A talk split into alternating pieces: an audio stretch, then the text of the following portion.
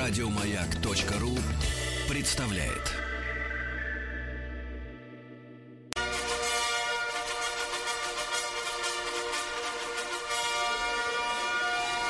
Сергей Стилавин и его друзья.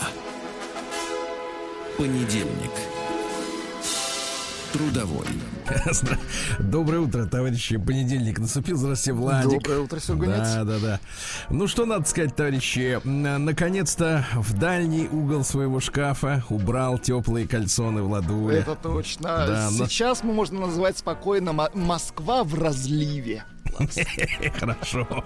Хорошо, это повышение влажности, а влажность очень помогает, вы знаете, женщинам сберечь кожу. кожу.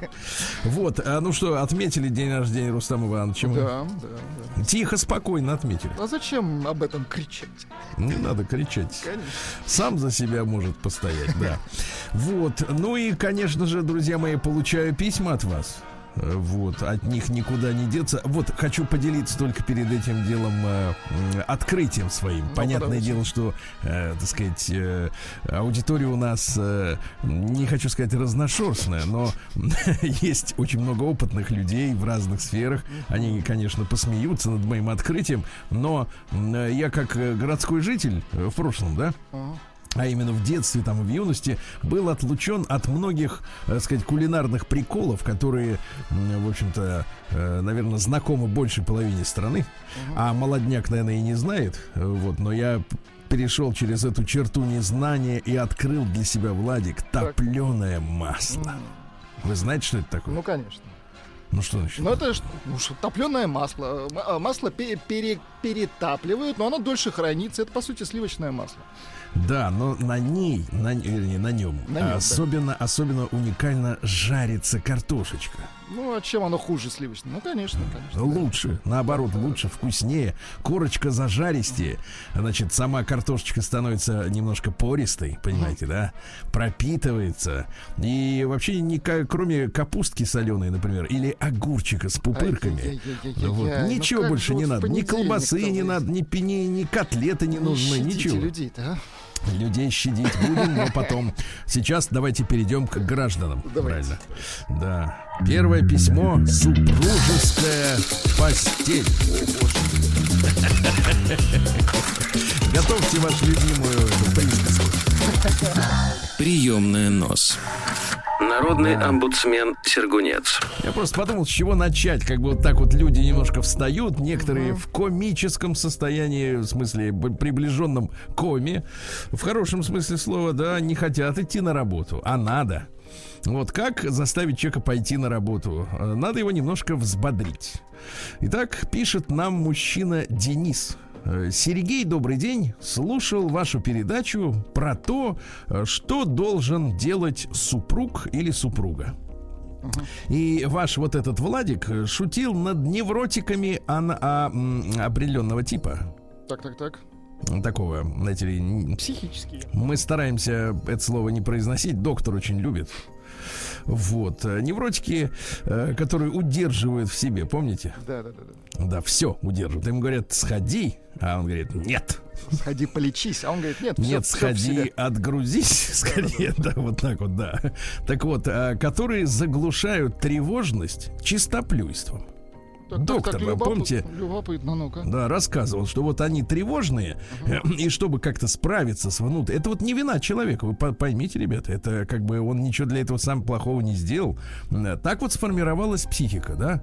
И когда вот таких вот докторов Добиных спрашиваешь, а как это вот так получилось, что один вот чистоплюй, да, а другой, типа меня, например, наоборот, человек творческий, про нас говорят, у кого бардак, вот кругом.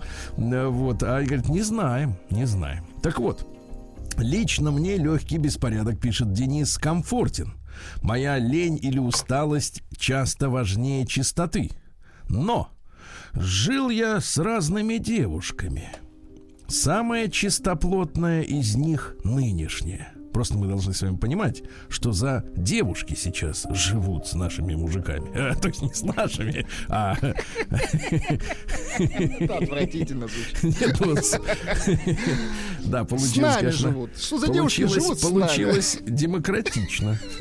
Давайте скажем так. Так вот, а, жил с разными девушками, самая чистоплотная из них нынешняя. Но провожу уже длительное время эксперимент. Кастинг, так? У нас, нет, не кастинг, а эксперимент. У нас большая кровать 2 на два с половиной метра. Вот у вас такая? Слушайте, я не замерял, ну, достаточно. Вы- я помещаюсь Вот вы лично в длину сколько вы? Я метр восемьдесят семь. То есть вам и двух метров много.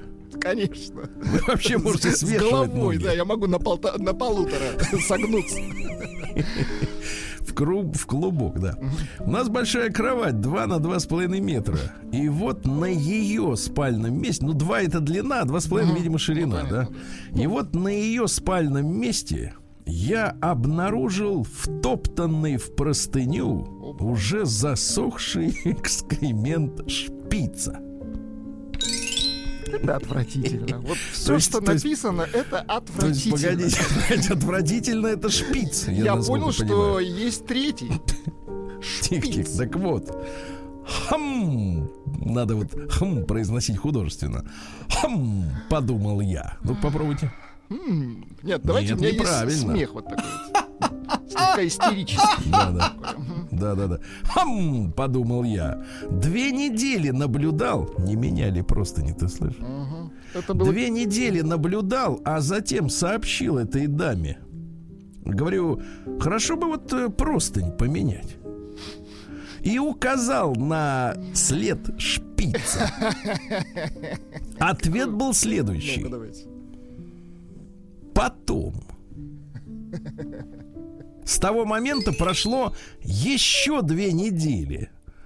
Значит, э, след шпица там же э, стал, конечно, поменьше. Эксперимент продолжается, пишет Денис. Печальное письмо. конечно. Ну вот смотрите, с ходом, с ходом этого социологического эксперимента мы э, будем знакомиться, я так понимаю, и дальше. По мере что- его да, прохождения. Потому что ну, действительно, а вот сколько, помните, помните, мы с вами очень удивились, у нас была в прошлом году сумасшедшая новость о том, что британцы, э, по-моему, там в 35% случаев белье постельное меняют раз в год. Ага. Бедные Раз. британцы. В год, да. И, значит, э, да, и люди начали их оправдывать. Ой, вы знаете, Сергей, какой у них дорогой газ. Им дорого стирать, вода дорогая. Да и потом они, и самое нелепое, что было, значит, написано народом. Потому что у нас, у нас люди вот есть такие специально заточенные, да. А психология работает следующим образом. Что бы ты им ни сказал, ну, объективного об, о чужом уродстве, да, они начинают на, искать оправдание этим уродам. Потому что вот такая вот психология, да, такая немножко изъязвленная, да, что что бы ты вот какой бы неоспоримый факт уродства не привел, например, раз в год стирать белье, они начинают их оправдывать, и знаешь, какая версия? Ну-ка. А вы знаете, Сергей, там в Британии люди каждый вечер перед сном моются. Ага, моются. А раз в год это на всякий случай, если вдруг в один из Не помылся. не помылся. Вот Да, только не да, да. помылся, сразу, Сразу втащат менять. в стирку. ага. Вот что пишут наши люди. Да. Ну, во-первых, люди пишут, что э, они завтракают, и это неприятно. А Ч- Артем пишет, а, А чего... вы бы сходили бы вместо завтрака, да посмотрели, что у вас там под одеялом Артем пишет, творится. а, а чего он сам-то простынь поменять не может? А? У него что, лапки? Нет, нет, нет. А Дело в том, Да-да-да. дело в том, что, э, значит, э, след шпица на территории женщины. Да-да-да. Вот, и по поводу территории женщины Алексей. Вот, э, Да. кстати, хорошее предложение. Если так обстоят дела, то надо на кровати поставить перегородку. Да, и застилать по отдельности, правильно? Да. Вот.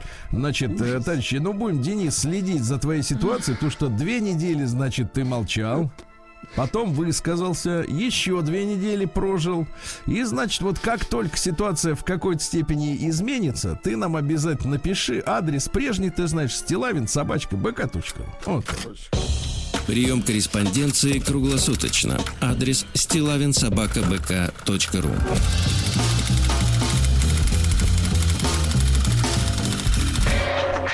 Фамилия Стилавин 2 Л. Да. А Ну что же, а теперь хотел бы почитать вам письмо женщины, потому что мы так тасуем колоду, да, потому что иначе нас обвинят в каком-то сексизме нелепом, да, скажут Тасую только... колоду в ожидании Джокера. Колоду, да, через пень в колоду, да. Так вот, э, пишет нам Ольга, 39 лет, э, вот, э, прекрасный, так сказать, возраст, да. Письмо из двух частей. Заголовок письма такой, значит, пишет Ольга, что нужно женщине, часть первая. Так сама и написала, что нужно женщине. Ненавистное мной мне обращение «Доброе время суток, Сергей». Дорогая, дорогая Ольга, вы же знаете, что читаю я письмо по утрам.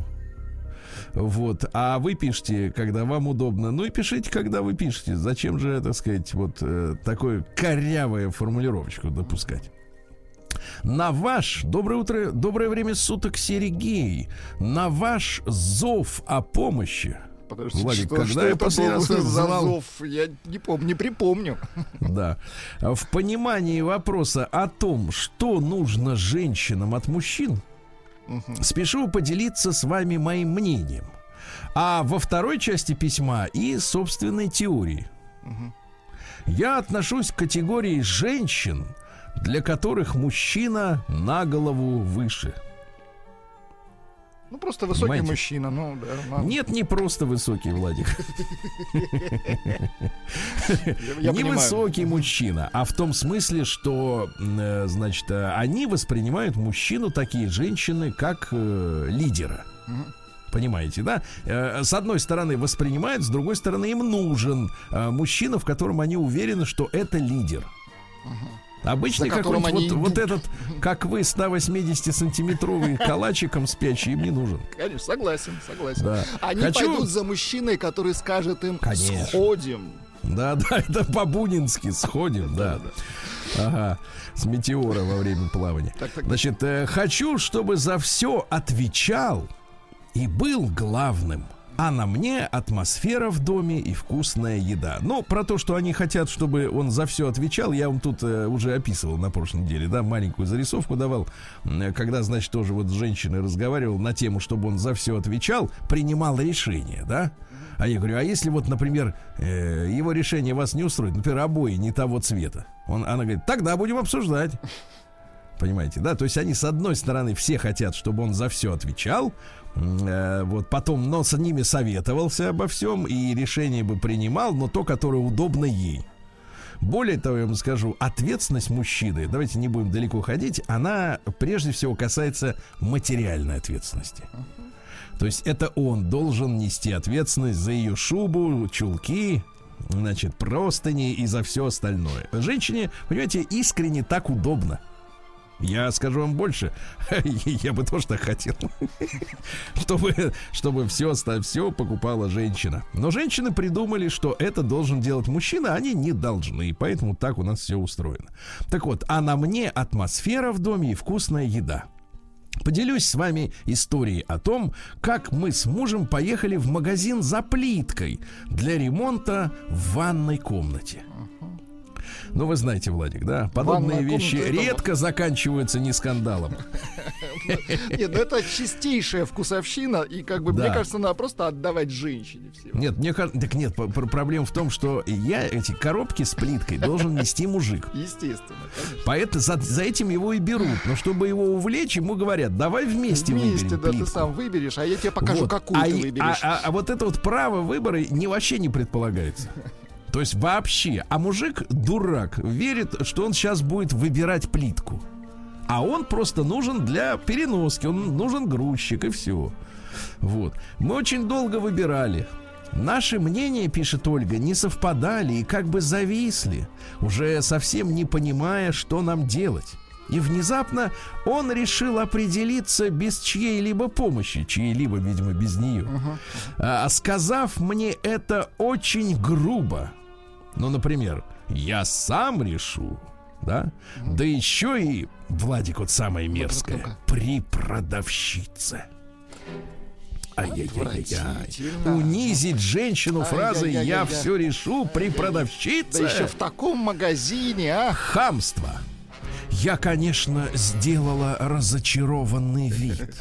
Э, вот так вот. Э, вот, да. Но внутри у меня все ликовало, что он все решит, и не нужно больше напрягать простуженную глотку. Понимаешь, то есть сорвала голос. Объясняя что-то, что он виноват, и наверняка извинится, и вечером мы будем умиляться в примирении. Понимаете, да? Женщинам очень нужна драма, чтобы потом примириться, и чтобы потом был сладкий этот, как его. Ну, понимаете, да? Десерт. В общем-то, так и было в итоге. Плитка, которую мы купили, включала в себя панно с оголенной женщиной топлес. Ну, это Но стильно. цвет мне понравился. Какая пошлятина, да? Какая пошлятина, ребят. Представляете? Вот слушайте, вот, а, а, вот, а говорит, Оля, я вот с вами вступаю в диалог, спрошу, с- скажите, пожалуйста, а вот вам 39 лет, да? Вот это же к разговору, например, о людях, которые, например, делают себе татуировки. Ну вот им понравился, например, какой-нибудь умильный котик там или черепок, да? Ну вы можете не подхрюкивать, потому что пусть Ну, обвиняют слушайте, ну мы меня в том, опять что... возвращаемся, ну это вкусовщина. Насколько у каждого, ну вот... Да я ну, про другое. ну как, ну, Я про то, что вы же это навсегда делаете. ну, естественно. А так они когда делают, они думают, что вот это гениально, это будет с ним всю жизнь. и Не, ну, она прикол, потому что представь, что ты заходишь каждый день. Вот сколько раз вы бываете в ванной? Ну, ра- Мне кажется, вы не бываю. вылезаете оттуда. Хорошо, я вот и сейчас из ванны вещаю. Хорошо. Только куда-то эхо делать.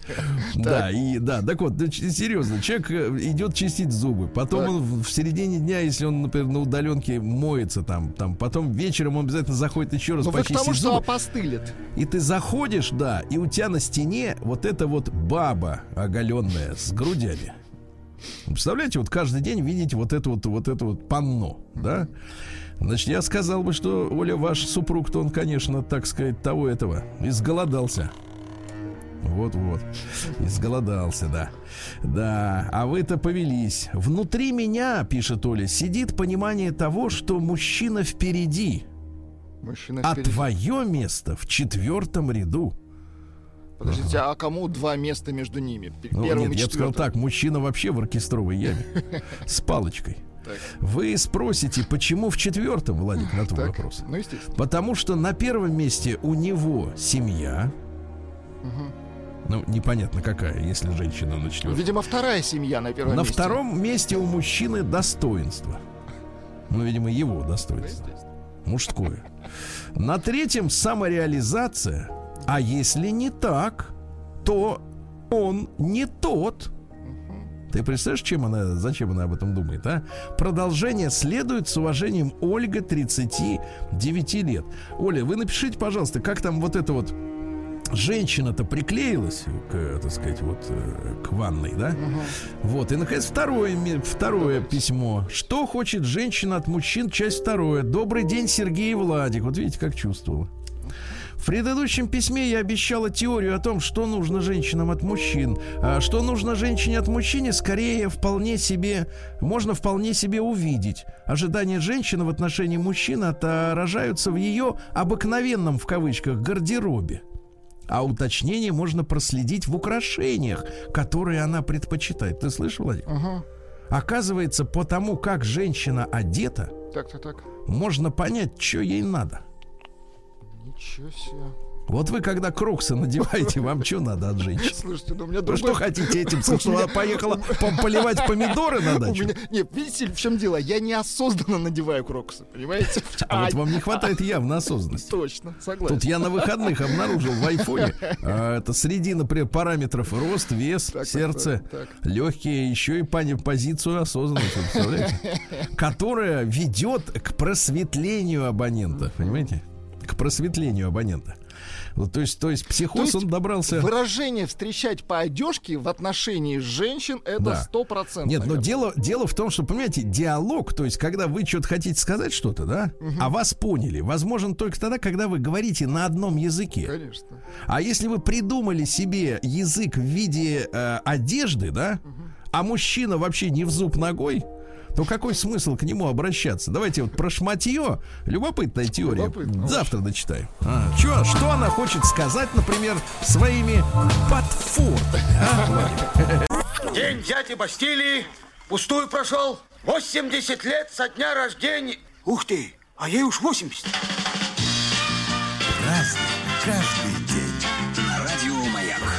Ну что же, дорогой Владуля, Так. э, значит, э, сегодня у нас 15 марта, начался Великий пост, и сегодня у нас чистый понедельник, Владик, ясно? Хорошо, да. А закончится пост, знаешь, какого числа? Какого? 1 мая. Вот так вот, да. Сегодня у нас скорбный день. Э, Очередная годовщина отречения императора Николая Александровича. Вот Владуля. Да, Довели загов- человека, да. Заговорщики, да, довели. Э, В этот же день празднуется, э, пра- ну, празднование происходит в честь э, иконы Божьей Матери Державной. Она была найдена как раз вот э, в день отречения Николая Александровича. Понимаете, да? Вот сегодня день правдивой исповеди. А бывает лживая исповедь. Ну вот, да, смысла в обратном не вижу, да. А, День обувного мира, то есть обувщики, Хорошо. ритейлеры, так сказать, да. Вам вот нравится что-нибудь, например, типа Кроксов? Ботфортов? А, нет, да? Батфорд смотреть нравится, конечно. Смотреть, да, неплохо смотрится, особенно когда. А, Всемирный день защиты прав потребителей сегодня. Правильно, хорошо. Вот, а потребитель, он, у него какое есть право, главное? А у него есть право покупать, бабки Да-да-да. отдавать. И Вот его легко обидеть потребителя, вам так скажу. Да, да, да. Значит, сегодня Всемирный день выступлений. Ну, имеется в виду, что перед общественностью. Законных выступлений. Да, ну вот как, в помощь э, высту- лю- любящим выступать Клабхаус. Идите туда и говорите сколько хотите. Да. Я, честно говоря, немножко подустал от этой истории. Э, Вот. Но э, людям, которым некому и нечего сказать, У которых много свободного времени, очень подходит. да, да. Международный день защиты бельков. Это вот э, на Байкале живут бельки, такие беленькие, хорошенькие. У них, знаешь, вместо ног хвост. Вот. А лицо, как у этого, у кота. Очень замечательно они, да. Их не надо трогать, товарищи браконьеры. Дальше. День мечтания о розовых кустах. Честно говоря, странно. Это мне, для меня. праздник, да. Да, сегодня день ошеломления. Вот. А день под названием Все, что ты думаешь, неправильно. Ну, выигрывает тот, у кого нет мыслей, как вы понимаете, да? Сегодня в Британии отмечается праздник, который приходит к ним раз в два года. Чаще не надо. Называется День красного носа. У них это разрядка смехом. Да. Но а, разряжаются вот они раз в два года. Остальное время они как бы заряжаются. Раз в год меняют белье, да, мы знаем. Да. А, ну и сегодня Федот Ветронос. Э, Вот. Дело в том, что нередки были э, сильные ветра в этот день, да. Федот Ветронос везде сует свой что? Нос. Нос, молодец. Также существовало поверье, что в этот день все подземные источники закипают и выливаются на землю. Это становится причиной последней большой оттепели. А вот если вместо ожидаемого потепления вдруг ударит мороз, говорили Федот, да не тот. Ясно? Вот, э, Да. Праздник каждый день. Ну что же, э, товарищи, в 1493-м два из трех кораблей первой экспедиции Колумба возвратились в Испанию, привезя в Европу первых индейцев. Их уговорили, говорит, поехали с нами, Кое-что товарищ. покажем. Мгм. Да, поехали. В 1635-м в замке Шанти... С- Шантии надо так говорить, Шантии, а, прошло первое исполнение марлезонского балета, сочиненного лично королем Людовиком XIII. Ну-ка, давайте Ну, послушаем. вот, давайте.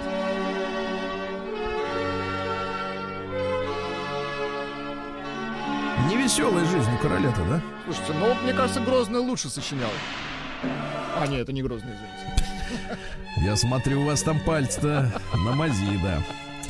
Сегодня у нас э, в 1789-м родился Павел Павлович э, Гагарин. Это князь и сенатор, член Госсовета российского. Вот. Он являлся одним из главных государственных чиновников, который осуществлял подготовку крестьянской реформы, ну, вот, освобождения от крепостничества, и предложил нас- наделять бесплатно крестьян м, дарственным наделом. То есть вот каждому кусок земли, вот. Но дело в том, что кусок земли не превышал одного гектара. Это очень мало, что ли? Поэтому его наз... э, В принципе, для крестьянина, я имею в виду. для крестьянина, для конечно, мало, много. да. Мало, да. Для вас было бы Мне два на два, да, Да, так вот, нет, один на два достаточно. Так вот, получившие название Гагаринского или Нищенского или Кошачьего Ну, надела. нищенского, понятно. Ну, потому что там же история какая. Э, да, бесплатно, да, хорошо, но этой площади не хватает, чтобы вырастить урожай, который может прокормить большую крестьянскую семью, понимаете, да? Вот.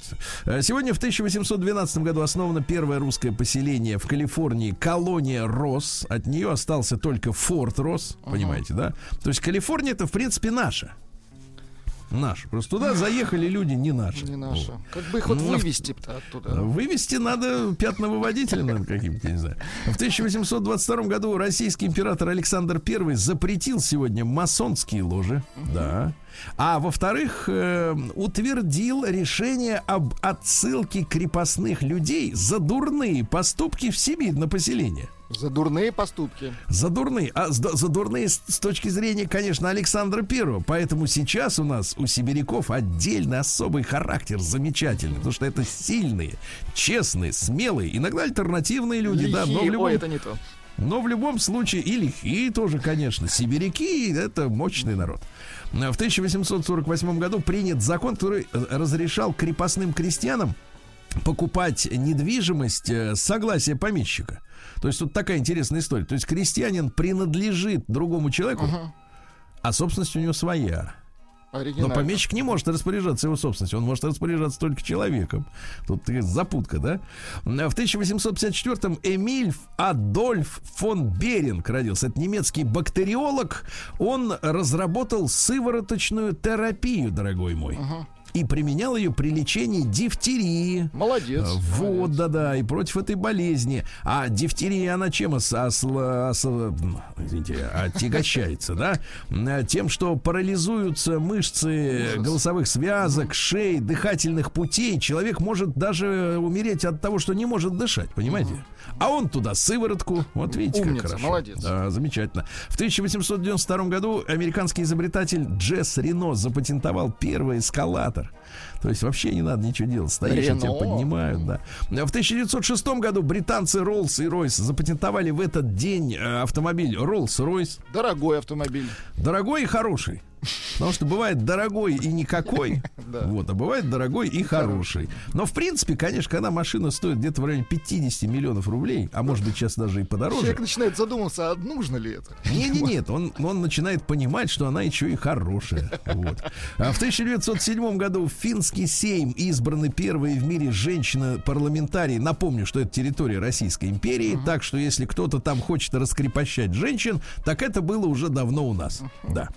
А в этот день, в 1916 году, Гарри Джеймс родился. Американский джазовый трубач и композитор и основатель Биг Бенда. Есть у нас такой? Гарри Джей. Харри. Харри. А, вот, нашел. Давайте.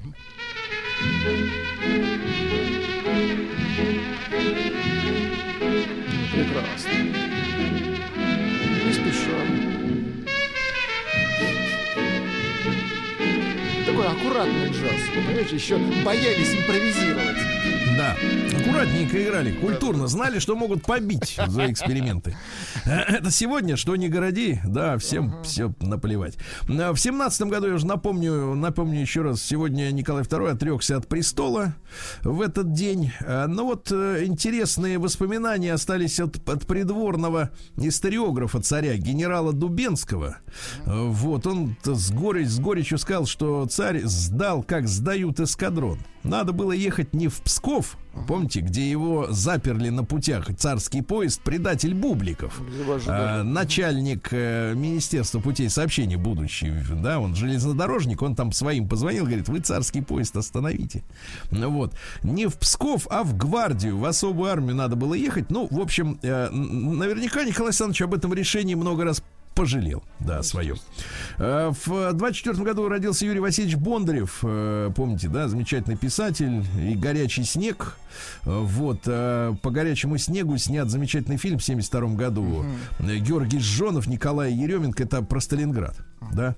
В 24 же году родился Владимир Яковлевич Самойлов, замечательный актер наш, народный артист Советского Союза. И свадьба в Малиновке, помните? Шикарно. И тени исчезают в полдень, где он там агент наш, чекист.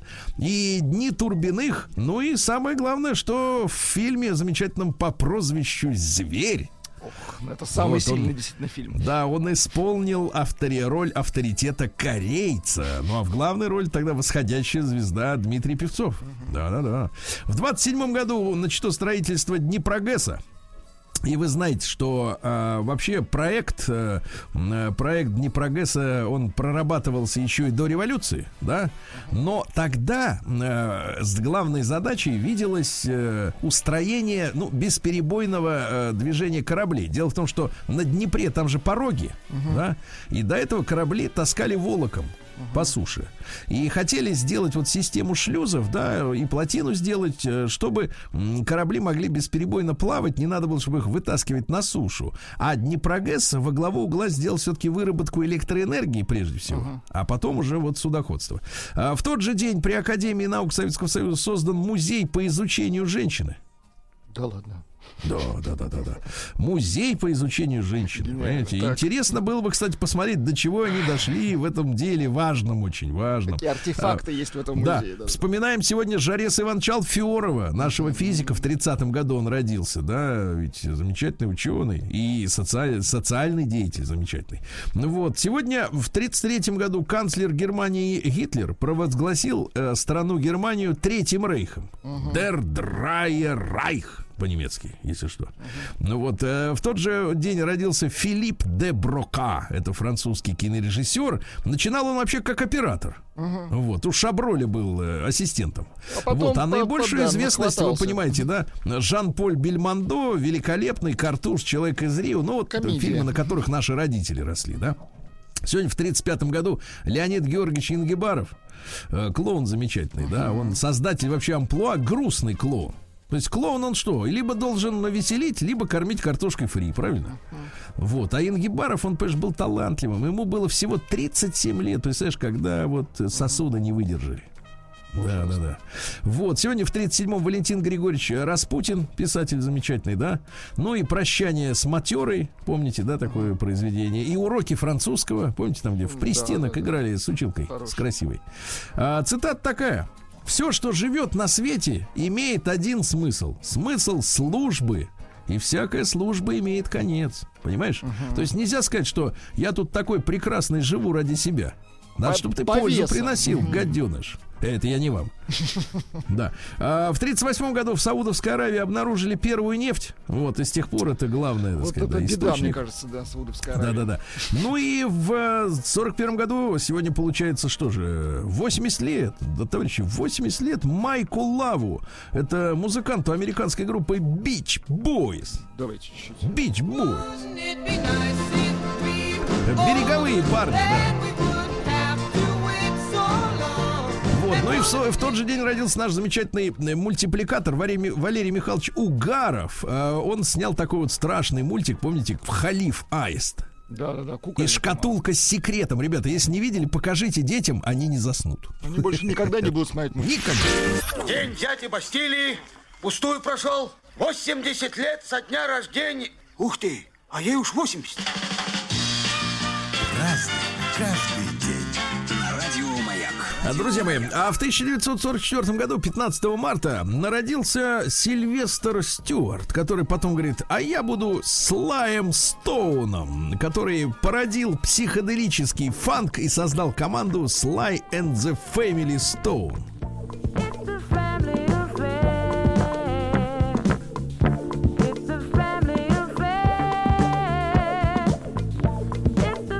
Нравится вам такое, да? Ну. Вот, но он что, ты пусть поиграет чуть-чуть, да? Он, значит, э, э, перебрался со своей подружкой, э, кстати, по имени Дебора, которая впал, в дальнейшем стала женой Карлоса Сантаны. Да вы что, ничего себе. Да, да, да. Перебрался в Лос-Анджелес, подружился там с черными пантерами, ну, это негритянские террористы, да? Вот. Пристрастился к наркотикам, к алкоголю. Начались проблемы, да. И команду в итоге распустили. Но пока он не был, не был арестован по обвинению в том, что хранил полтонны кокаина. Вот, он был очень популярным. Давайте чуть-чуть еще. Да, класс. Нравится? На- Да, да, на- да, наркоманы поют. А каждый найдет в этой песне свою, я так скажу, да. А, сегодня в 46 году в Совнаркомы в Советском Союзе, то есть Советы народных комиссаров, преобразованы в Советы министров. Единственное, что у нас не появилось премьер-министра, у нас был э, председатель Совета министров, да, а вот премьер уже появился попозже, как говорится. А В 47 году Рай Кудер, американский рок-музыкант, говорят, что он владел техникой глиссандо. Это плавный переход от одного звука к другому через все лежащие между ними звуки, понимаете? Чувствуете, как переходит? Ну, вот гитара там да. В и 55 африканцев. году Ди Снайдер, это вокалист команды Twisted Sister.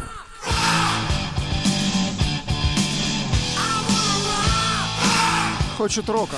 Вот, но Нет, хочет камень, понятно, камень хочет, пусть получит, да, по полной. хочет, так вот, э, прославился не только музыкой, но написал книжку под, э, э, под названием «Курс выживания для подростков». И говорят, что была очень популярной. Поздравляем с днем рождения нашего коллегу Владислава Флерковского сегодня. Вот. А в 62 году Теренс Трент Дарби родился, музыкант ваш любимый. Ну какой-то вот не, Кучерявый. не, не очень везло ему, не очень он популярный на самом деле. Везло, не везло, а музыка-то есть. Ну, это из 90-х. Да, в 63-м Брэд Майклс, это вокалист более успешной группы Poison или Poison, то есть яд. Яд. Ну, не могу сказать, что более успешные. Такие они, однодневочки. Прекрасно, ну что? Ориентировались на девочек, там подобрали специально такой продюсерский проект, подобрали симпатичных парней, которые играли рок-н-ролл. Друзья, ну мы сегодня вспоминаем добрым словом Алексея Прокуророва. В 64-м он родился, наш лыжник и олимпийский чемпион.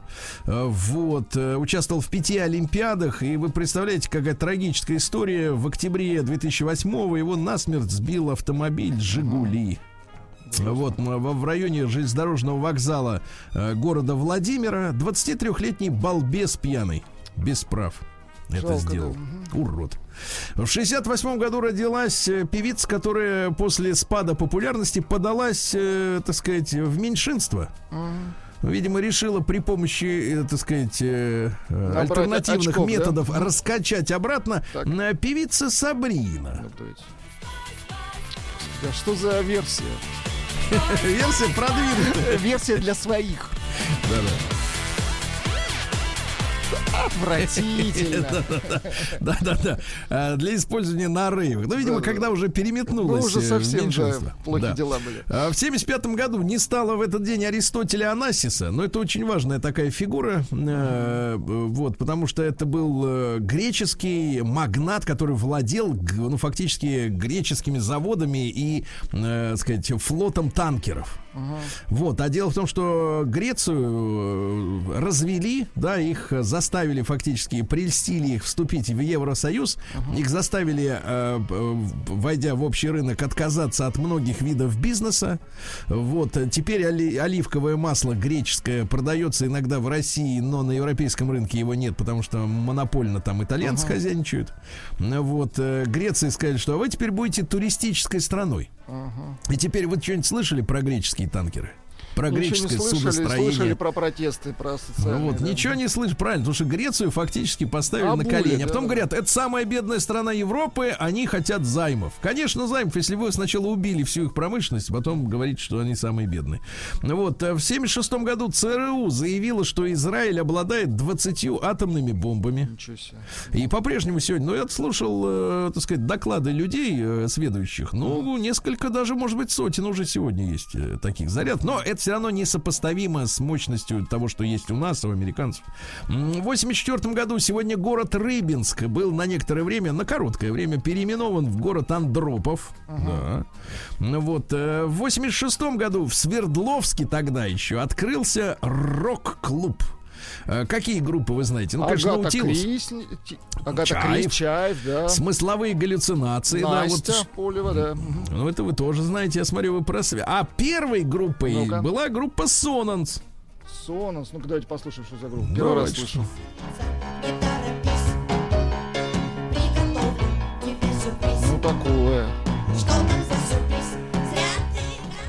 Какие-то Да, отличная группа. мультики да. поют. Да, в 90-м году на третьем внеочередном съезде народных депутатов э, Советского Союза Михаила Сергеевича э, избрали президентом. Да, избрали его президентом. Я почитал клятву. Клятва, кстати, упорядочивается в два предложения, там, в две строчки буквально. Э, знаете, я так скажу, ничего особенного не обещал. Клятва из серии «Зуб даю». Нет, даже не так. Даже не так. В 94 году в Питере во дворце бракосочетаний на набережной, тогда это называлось Красного флота, э, в таком в элитном ЗАГСе, да, зарегистрировали брак Аллы Борисовны и Филиппа Бедросовича. Очень красивая пара была, да? Жалко, что ра- разошлись. Э, вот, вы какие песни-то помните? из вот- Чьи? Пугачева или Филиппа? Ну, да, начнем с Филиппа, давайте. Нет, Филиппа ни одной не помню, а Пугачева я помню. Куда уходит детство? Какие Вот города? зацепил. Да, А шикарно. можете наиграть на мелодолафоне на вашем? Могу, но времени нет. Ну, хорошо. Ну, и на том спасибо.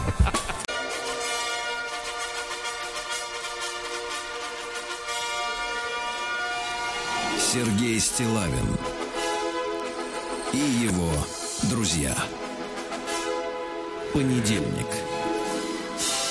Трудовой. Друзья мои, понедельник трудовой сегодня обещается с дождем и мокрым снегом в Москве. Да, наконец-то потеплело, плюс 2 градуса.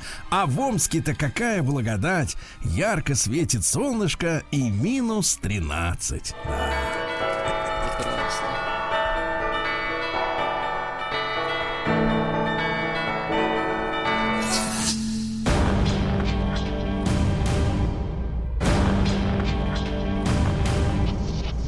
Новости региона 55.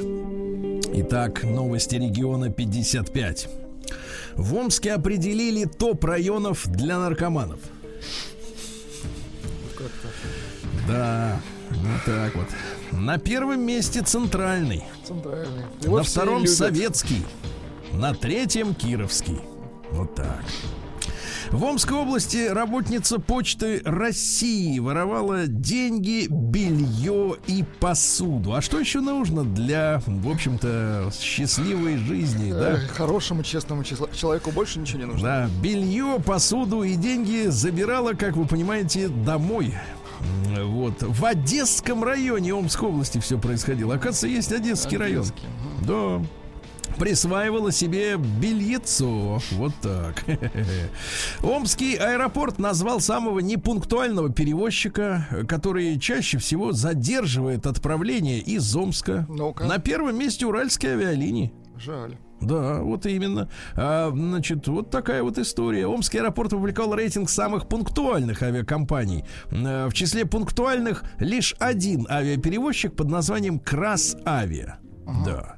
А вот остальные, конечно, Не не, очень. выдерживают график, да. На доступные авиабилеты для мечей выделили 100 миллионов рублей. Хорошо. Вот можно улететь, да, но вовремя вряд ли.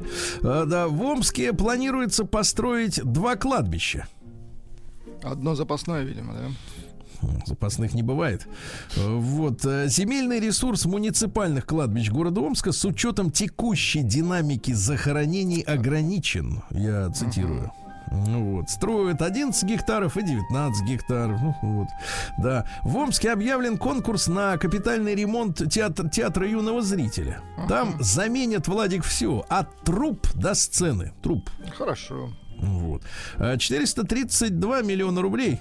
Э, Вот, начальная цена контракта. А как в, пойдет. в 19-м, э, 19-м хотели об- обойтись двумястами миллионами.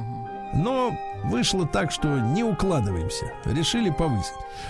Да, трехэтажное здание было построено в 67 году, вообще ни разу не ремонтировалось, понимаете, да? Дальше, на левом берегу загорелось предприятие с кислородными баллонами, опасно. В Омске врачиху-невролога задержали после получения взятки. Она незаконно выдавала больничный лист, э, а взятку получила в районе, э, вернее, в размере 14 тысяч рублей. Прищучили. Да, нетрудоспособный мужчина пришел, говорит, хочу больничный, вот вам Вернее, 14. трудоспособный пришел, Да. сказал, хочу быть нетрудоспособным. Да. А масленичные гуляния в Омске отменили. Вы как, блинчиков-то поели? Поел, конечно. С икорочкой? Конечно. Ну а вы С как накладываете. Вдоль или поперек? Что вдоль и поперек? Е- Икру Да как накладываете. пойдет, по-разному. То есть к последнему блину уже не разобрать, да, как положили. Так вот, смотрите, хотели отмечать э, в парке Зеленый остров. Так. Вот, а из-за коронавируса отменили под предлогом Печально, коронавируса. Для этого, значит, там даже поставили уже 7-метровый столб, понимаете? Столб Ну или стол? Столб 7-метровый. А зачем? Кого-то подвешивать хотели? Ну, чтобы красиво было. А, просто Ну вот, приобрели фигуру масленицы, которую надо было сжечь. сжечь. Да, купили подарки. А в этот момент власти говорят, не проводить, понимаешь, да? Жалко. А при этом жители города по-прежнему могут прийти в парк, чтобы прогуляться, покататься на одном из, одном На из трех столбе. Нет, катков, на тюбинг-кроссе, на надувных санях, надувные сани, слышишь, что есть? Вот. А вот э, сжечь масленицу нельзя, понимаешь? Какая Ну, жизнь-то можно сложная. дома сжечь масленицу. Да. В Омской области до конца года построят еще одну школу на 550 мест. Хорошо, да. А Омску выделили 42 миллиона рублей на театральную площадь и парки. Ну вот, из них, значит, 12 миллионов пойдут на благоустройство, значит, разного строителей. рода. Нет, в том числе и стационарный туалет появится. Очень хорошо. Да, очень. да, да. А, а мечи остались без воды. Перемерзли водопроводные колонки со встроенным подогревом. Жалко. Понимаешь, вот, то есть подогрев есть, но, соответственно, не греет, да? Ну и пару давайте сообщений. Во-первых, омская бизнесвумен по имени Нателла. Нателла. Господи, как это красиво звучит. Не а. Нутелла, а Нателла. естественно. Да. Утратила шанс на отмену своего банкротства. Вот. Ну, взяла там кредитов на 15 миллионов.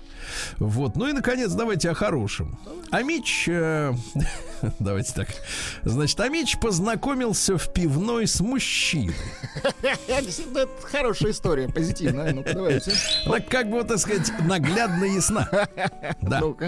Они вместе выпивали, а потом отправились на выход из пивной.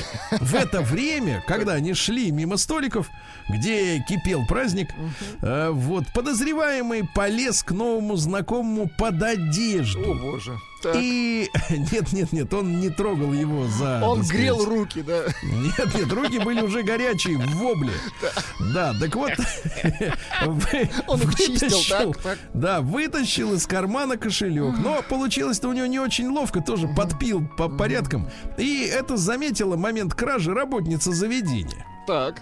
Правда, злоумышленник убежал, а по данным, так сказать, вот протрезвевшего обокраденного и, и работницы э, составили фоторобот, узнали 25-летнего неоднократно судимого, 25-летнего неоднократно судимого. Много слышишь? уже повидал, да. Жителя. Вскоре его задержали. К этому моменту мужчина уже успел потратить 10 тысяч рублей с карты, которая лежала в кошельке. Но праздник на этом закончился. Шоу must go on, как говорится. Сергей Стилавин и его друзья. Понедельник. Трудовой. Так, ну, товарищи, жители столиц предупреждают о климатической аномалии, которая полностью изменит жизнь москвичей. Дело в том, что вот специалисты э, климатологи э, извещают о том, что в ближайшие 10 лет э, нас все-таки ждет глобальное потепление. Ну, честно говоря, мне в это верится с трудом, поскольку мы пережили 28-градусные морозы, да, которых раньше не было, но нас тут, говорят, пугают уже потеплением. Как-то одно с другим не вяжется, но климатолог отмечает, что, значит, погода станет дрянь. Так вот, э, нас ждет э, моментальное чередование, например, дождя, снега, сильного ветра, и все это будет вот в течение даже одного дня меняться друг за другом, да?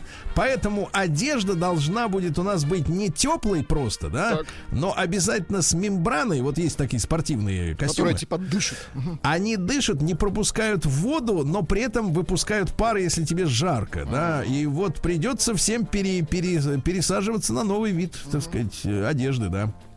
А лидер КПРФ предложил ввести налог на подозрительно богатых. То есть не просто богатый, а подозрительно богатый. Подозрительно богатый, это значит, ничто не предвещало чуда. Да. Дальше. Э, Девочка упала в обморок на выставке мертвых тел в Москве. Значит, вот ищут людей, которые, значит, согласовали проведение этой выставки. А, Значит, есть протесты. Протесты. А выставка тем временем идет. И школьница стала плохо. Пришли целым классом туда смотреть на трупы. На Смотри, трупы. Навяленные, плохо. навяленные трупы. плохо стало. Да-да-да. Гуляли по павильону, и тут девочка, так сказать, потеряла сознание. Представляешь? Но самое смешное, что после случившегося экскурсия для школьников продолжилась. Шоу мозгон. Да, ага. Дальше. Избили игрока юношеской команды Локомотива. Вы представляете? Один из футболистов толкнул мальчика в коридоре. Вот, э, значит, локомотив. Локомотив, кстати, выиграл у Чертанова. Вот. Ну и, значит, э, сотрясение мозга, переломы. Ужасно. Вы представляете, что, что за спорт такой? Кровавый спорт. Помните, был фильм такой? Вот.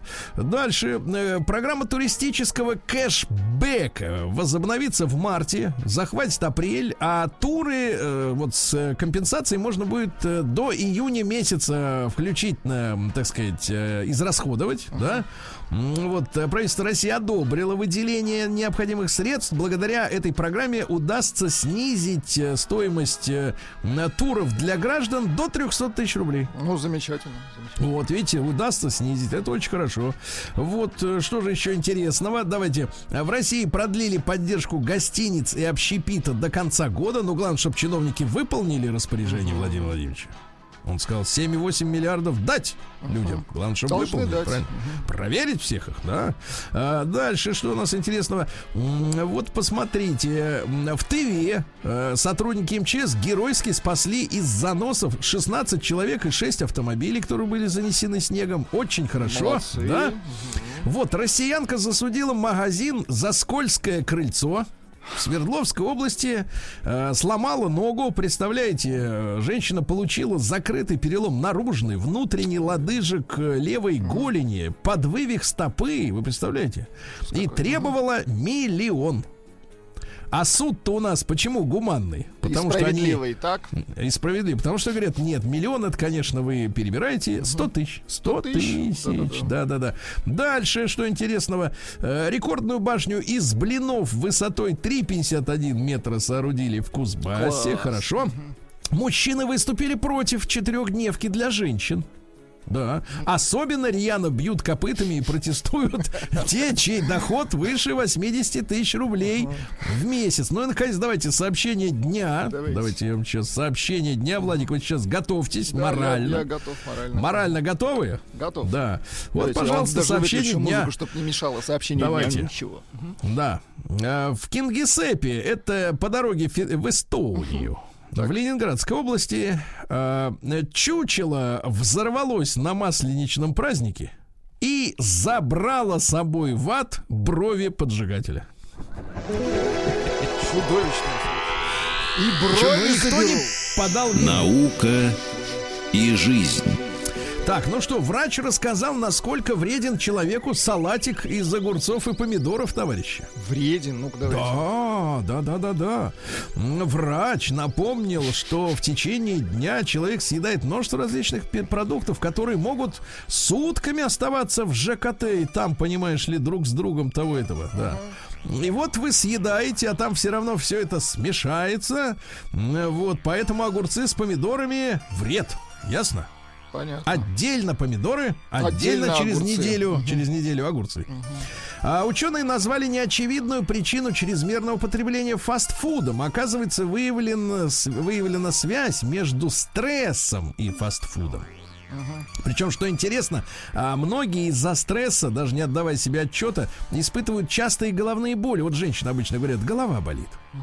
Плохо спят, ворочаются, а оказывается это стресс, и они заедают его фастфудом. Вот понимаете, да? А Ученые хотят создать, ну это американские колдуны ученые, э, хотят создать на Луне банк семени на случай гибели Земли. Понимаем этих ученых, конечно. Вот, но э, в наши они не, не Такой- нуждаются. Такой трехлитровый баллон создать. На Луне. Ну, трехлитровый, это скажем. Ну, чтобы с запасом на какой-то... Дальше. Американские инженеры превратили обычные наушники Так. в умные. Представляешь? Хорошо. Да-да-да. Причем, значит, эти наушники через ухи. Так. Они, во-первых, сами могут слышать. Прикол, да? Во-вторых, они способны идентифицировать э, пользователя, то есть по строению раковины, видимо, ушной. Вот, отслеживать частоту сердцебиения. И, в общем, но при этом еще и могут играть музыку, да. Дальше международная группа ученых э, обнаружили муху, муху возрастом 47 миллионов лет, а в брюшке полным-полно пыльцы не успела съесть. Э, Биолог объяснил появление мифа, слышали вы о таком, о съеденных во сне пауках. Это Дело в том, гадость. что человек, гласит миф, а, за свою жизнь съедает во сне от трех до восьми пауков. Отвратительно, то, что вы сейчас Так вот, зоолог отвечает вот Слушайте, этим ну может зоолог ел? Вы, вы- вы паука хоть во сне хоть раз ели? Ну серьезно. Ну вот я не помню. Я Э. Значит, но я спал. Так вот, э, зоолог как объяснил, что в городах нет такого количества пауков э, в современной квартире, отделанной по евростандарту, так что съесть невозможно, да. Названы три привычки, которые могут разрушить здоровье. Первое. Спать после обеда. Плохая идея. Хотя на Руси всегда спали. Вот, видимо, почему продолжительность жизни-то была маленькая. Потому что ели, спали после еды, да. Возможно, да. Во-вторых, вреден чай после еды сразу. Чай, например, снижает усвоение железа на 87%. Ну, то есть лучше на следующий день все-таки чай, да? Вообще лучше через неделю.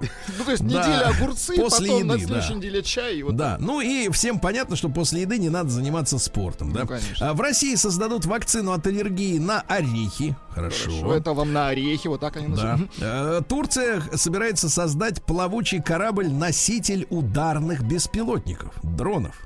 Да. Анна Кикина, женщина-космонавт, э, в обозримом будущем отправится в космос. Здорово. Прекрасная наша девушка, да. Э, Вот. Ну и что еще? Пару сообщений. Буквально большой астероид приблизится к Земле 21 марта, Владик. Жаль. Вот. А В Индийском океане появится новый континент, но не сразу. Не сразу, да. Ну и, наконец, давайте хорошая новость. в Нидерландах создали маску, ну вот для лица, из которой могут прорастать цветы. То есть вы сразу туда в рот цветы, Цветы, а, а- а с другой стороны комары. Да, и и кушаете. Едите. Новости капитализма. Так, ну что, еще три велопарковки украли целиком в центре Москвы. Все Чего? украли. С большой грузинского вот все вот эти вот э, прибамбасы, куда можно было велик вставлять, да? Знаешь, где-то в Вообще Подмосковье у- появятся новые три парковки. А- Украли, да, а кто велопарковки. знает, может быть, в Гондурасе. Может быть, Да. Вот, уснувшая в такси москвичка ехала после корпоратива 27-летняя. Так, Пьяненькая, заснула в кафе, в метро, в метро, в такси, такси, такси. а проснулся от того, что ее насилует водитель. Ужас какой. А, да, дальше. Уголовное дело завели на 56-летнего стрелка из Петербурга. Дальше формулировка прекрасная. Э, повздорили на дороге, значит, не поделили что-то там. И мужчина выстрелил из предмета, похожего на травматический пистолет. Слушайте, ребят, когда угрожают предметом похожим, Да-да-да. Это я в- понимаю. А как можно выстрелить? а как пак- предмет похожий может стрелять, вот это уже извините, да.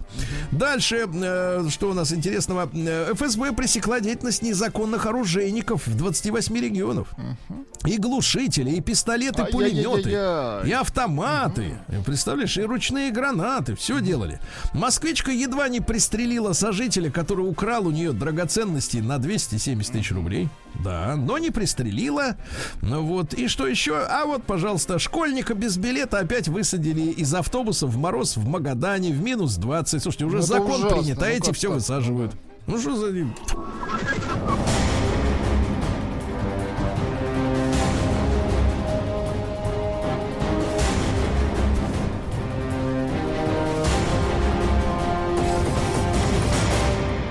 Россия криминальная. Россия криминальная, друзья мои. Э, ну что же у нас, да. Слушайте, а ведь это была Она Россия была как- криминальная. Да, давайте тогда новости капитализма. Конечно, конечно. Видите, как у нас Какие мы всё, да? затейники. Новости капитализма. Эй, вот видите, как можем работать-то по-новому. Да как правильно? угодно можно. Во-первых, власти Омана заблокировали Клабхаус. Молодцы. Нечего Хорошо. бездельничать. Немцы нашли, как обойти санкции США против Северного потока-2, америкосы в ужасе. Нашли, как обойти. В аренду сдают технику и все, говорит, не. Мгм. А китаянка, вот про китаянку давайте самое жирное в конце. В Пакистане запретили ТикТок. Э, Статуя Трампа в, обл- в образе Будды стала хитом продаж э, в китайском интернет-магазине. Прекрасно. Вот. А бывший президент Боливии Жанин Аньес, стройная, красивая женщина, обнаружена в ящике под кроватью, пряталась от полицейских, но нашли красотку, Хорошо. да. Такой рот у нее такой достаточно фактурный. Ну и крепкий. хорошая новость, давайте. Китаянка в 25 лет случайно узнала, что она мужчина. Можете себе Случайно узнала, да? А, Приехала с вывихом лодыжки в больницу, Так. а тут ей говорят, э, что, в принципе, вот вы пытались забеременеть, а у вас вообще внутренних женских органов нет. А знаешь почему? А потому что были близко родственные браки в прошлом. И вот так вот природа, да. Приезжаешь в 25 лет, а тебе говорят, Владик, вы девушка. А, О, вот оно. как. Сергей, вы девушка. Вот так. говорят. И им виднее. Согласен.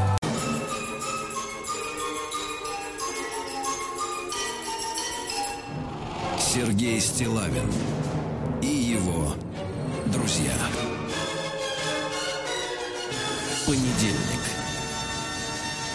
Трудовой. Ну что же, приковылял сегодня Владик на работу, да? Приплыл. Вот. А, Молодец, молодец. Ну, это хорошо. Я еще раз повторюсь, что влажность хороша для кожи, да. А, Человеческая, Для кожи ног. Для, для обувной не очень. Ну вот. Ребятушки, ну мы сегодня с вами э, слышали, да, в новостях очередную историю про высадку, э, значит, э, 13-летнего мальчика из э, автобуса в Магадане. Вот, минус 20 было на дворе, а он что-то как-то как решил не заплатить. Его взяли и высадили. Ну, и вы помните, пару слов просто на эту тему формальных что в Госдуму, в Госдуму предложили э, внести э, закон о штрафовании за высадку из транспорта детей безбилетников. Предложил это у нас Игорь Лебедев, э, вице-спикер. Э, Я так понимаю, что сын Владимира Вольфовича, да. Ну, Вот, они предложили, значит, внести административную ответственность за нарушение запрета о высадке из транспорта детей безбилетников и назначить штраф вот, для водителя и кондуктора, которые сообща, ну, ты понимаешь, там ну, сейчас крепкие подростки так в одиночку не справятся, вот, 10 тысяч рублей, а для представителя перевозчика, для компании 50 тысяч рублей, да. Но, а, конечно, эти вопиющие слушатели с, э, случаи, простите, с высадкой на морозе нужно расследовать в особом порядке, да? Вот. Но почему бы не высадить летом? Да, вот, Владик. Ну, вообще, когда, как Ну, бы погода... просто подышал воздухом, да? Чистым, погода свежим, позва- позволяет, погода, потому что, конечно. ну что, смотрите, да, А можно, всё, да, можно кабинет, рассказывать. кабинет, кабинет, но ведь мы кабинет. видим последствия, да, видим последствия, перестанут, э, значит, э, разрешать высаживать, ну, например, в, в зимнее время, да, ну вот, но в, летнее ведь э, пойдет целая волна безбилетников, правильно? Э, Вот, Владик, э, а почему безбилетник? Потому что безответственное отношение к оплате проезда, правильно? Безответственность. Очередная между- лазейка. Вы не да, стесняйтесь. лазейка для вот этих Да, зайцев. да, для зайцев, совершенно Вот точно. я знаю, что вы сами были зайцем, Я, и я, был. Да, мы выросли Вот, как... на свой страх как есть зайцы. такое озорство такое, да, озорство. Проехать, а денежку сэкономить. Ну, правда, на эти деньги тогда можно было что-то себе позволить. Но сейчас, сейчас не знаю, как оно, э, э, какие у нас аппетиты у школьничков. Но, тем не менее, ребят, вот, значит, мне кажется, вот нежелание платить э, при наличии денег, конечно, при наличии денег за проезд, да, это безответственность детишек. Давайте мы сегодня поговорим на тему, как у вас, вот э, что в вашей жизни произошло, когда вы стали ответственным человеком. Но перед этим давайте короткий э, опрос при помощи телеграмма. Да? Э, Отправьте, пожалуйста, давайте мы сегодня посмотрим на тех людей, которые вот уже взрослые с нами, они уже выращены, их уже поздно менять, правильно? Вот, они уже состоялись как личности. И э, давайте посмотрим. Э, единичку отправляйте на наш э, WhatsApp-портал плюс 7967 103 5533. Если ваш супруг, супруг, супруга, да, это вот слово э, удобное и туда и сюда, э, вот, ответственный человек. А что такое ответственный? А дал слово держит. Вошел Правильно. в автобус, заплатил. Правильно. Вот, вышел из автобуса, забыл. Да. Вот, ну, серьезно, да. Ваш супруг, потому что женщины очень любят э, нам, мужчинам, да, вот э, высказывать э, такие, ну, не скажем так, ожидания свои, да, ожидания. Они говорят, что мужчина, вот у них на первом, ну, в тройку лидеров качеств мужчины настоящего, да, входит вот это требование, чтобы мужчина был ответственным, да. Вот, но ответственность, она, как говорится, с кондачка-то не берется, друзья мои, да. Ее надо как-то воспитать в человеке, правильно? Вот. Если у вас есть опыт воспитания ответственности уже в детях этого качества, да, потому что дети-то они что? Они как только видят лазейку, как можно, так сказать, э, схалявить что-нибудь, да, они сразу ей начинают пользоваться. Если строго не спрашивать, так ответственность никогда и не возникнет в человеке, правильно? Вот, так вот, единичка, ваш партнер, ваш супруг, а, а человек ответственный, да, нет такого, что на ваши просьбы или, так сказать, на решение на семейном совете э, забивает, как говорится, да, вот, то есть забывает. Уходит от ответа. Так. Да, двойка нет, к сожалению, нет, нет, да и да, проскользнет у него это дело безответственное. Ну и большой давайте разговор, как, э, как вы стали ответственным человеком, да? Вот э, что в вашей жизни э, произошло, какой какой-то опыт, да, после чего вы стали ответственным, ну, давайте так, человеком, да, 728-7171 это наш телефон, вы знаете, да, тот же самый WhatsApp-портал для ваших сообщений, плюс 7967-103-5533, вот, давайте поможем нам воспитать детей ответственными людьми, правильно? А что такое, Владик, ответственный? Это человек, который понимает, что, в общем-то, на папу с мамой, да, на доброго дядю, на начальника, на президента, на генсека ООН надеяться не надо.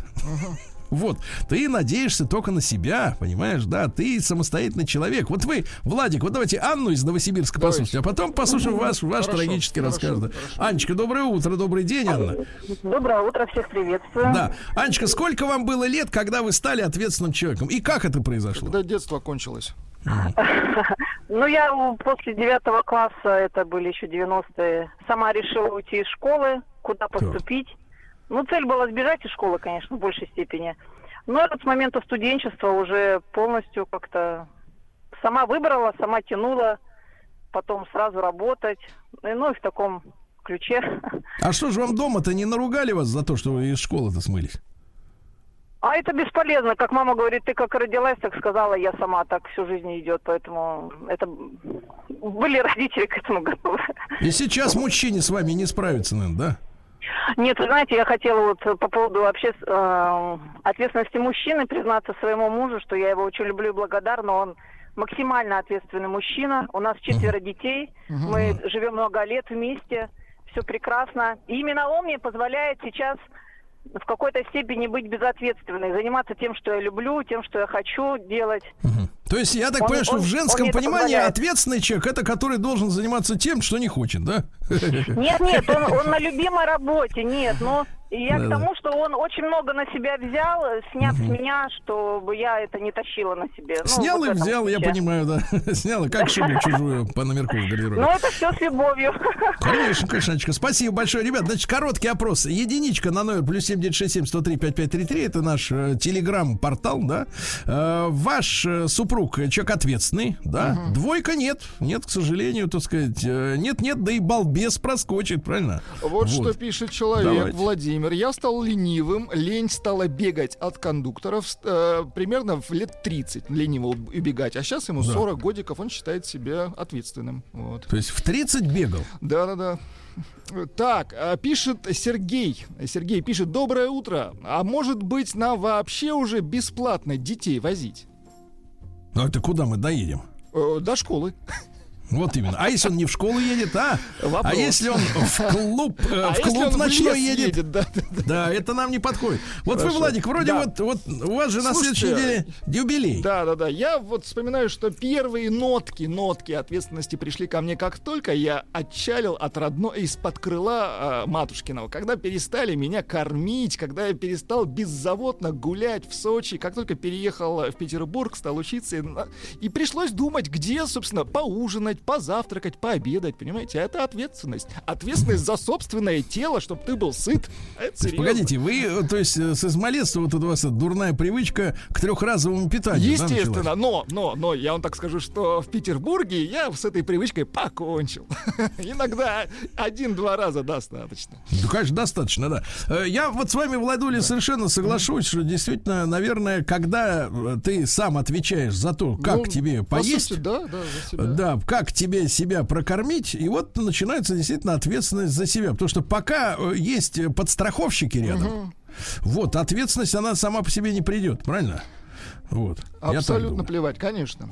Так, у меня муж полная безответ, пишет Вот, Елена. пожалуйста, Елена давайте, давайте. пишет. Товарищи женщины, пожалуйста, открывается трибуна 728-7171. Как ваш муж показывает свою полную безответственность? Да, с кем мы живем? Да, ой, вы, извините, мы не живем. Вы, давайте, что он там? Т- Так, пишет Александр Козлов. Жена очень ответственная. Не то, что я, но мы друг друга дополняем. Пишет Немо. За меня в школьном возрасте платили незнакомые взрослые. Ну, это отвратительно. Как за вас взрослые платили? Также э, за проезд. А сейчас я таким же образом помогаю школьникам. То есть просто вот, если видит, человек не, не, не может оплатить проезд, он его оплачивает. Это неправильно. Это Если вот он не может достать из кармана 100 рублей, он ему помогает достать из кармана 100 рублей, да? Не, ну а тема ответственности. Тут мне, значит, э, знакомый рассказывает. Значит, у знакомых, значит, девочка э, уже э, учится в ВУЗе. Вот, и рассказывает, что, значит, э, собирается на праздники, значит, э, поехать э, в Петербург. Ну, ты понимаешь, да, весна, романтика, э, почки набухают, да. И такая вот замечательная, значит, в разговоре промелькнула фраза. Ну, мол, это самое, вот нам надо, типа, оплатить там электричку, ну, в Сапсан. Вот, а, типа, вот она, девочка, с которой, вот, другая девочка, студентка, едет, да, она, значит, говорит, она сама накопила себе на, на, так сказать, на проезд, а ты, мама, дай мне. Понимаешь? Ну, понятно. вот и сразу видно, что э, один человек ответственный, понимаешь, растет, а другой все время надеется на э, банковский счет матери. Правильно? Это же не годится никуда, товарищи. Это же никуда не годится. Пишет Ирина. Стала ответственность, когда э, умерла мама, а отцу пенсию перестали опла- э, платить. В конце 90-х это происходило. И поэтому деньги от родителей просто исчезли. Ну, видимо, Ирина начала работать. Да, так, ну, пишет... серьезная история. Да-да-да. Пишет Сергей. Доброе утро. На, на прошедшей неделе сына оштрафовали в автобусе в Москве, так как Так. он не смог оплатить проезд. Хотя у него были наличные. Да. То есть в Москве в автобусе можно оплатить проезд только безналичным способом. Водители билеты не продают, а на остановках нет билетной... Ну, видите, наличка у мальчика была. Вот... Ну погодите, а в этом случае, а вот что надо человеку? Доехать или выполнить э, долг перед перевозчиком, а? То есть, понимаешь, он, понимаешь ли, не удосужился карту пополнить, а ехать ему надо, да? Ну что ж, вы мальчику троечку-то не подарили, конечно. Вот именно, оформите мальчику карту, что вы ему, понимаешь, ему ехать надо. Давайте Дмитрия из Северодвинска позвоним. Как он стал ответственным мужчиной? Дима, доброе утро. Доброе. Дима, ваша жена ответственный человек? Ну, сожалению, я не женат. Хорошо. Так, так. А вы сам как стали ответственным? Ну, начиная с первых денег, Так, это еще с детства пошло. так. Когда пустые бутылки стоили 20 копеек, стали появляться первые деньги, начал ответственный за себя, за свои как бы сбережения. Я понимаю. То есть деньги, добытые, добытые лично, делают человека ответственным, правильно? Ну, Ну, конечно, спас- ты же сам распоряжаешься. Ты сам их заработал, ты... Сам их и потрать, и правильно? Да. Вот. Дима, хорошо, спасибо. Хорошо. Значит, товарищи, еще раз напомню, единичка через э, наш WhatsApp, э, WhatsApp, ну, он хандрит немножко, телеграм-портал э, на номер плюс 7967 103 5533. Ваш супруг ответственный человек. Двойка, к сожалению, нет.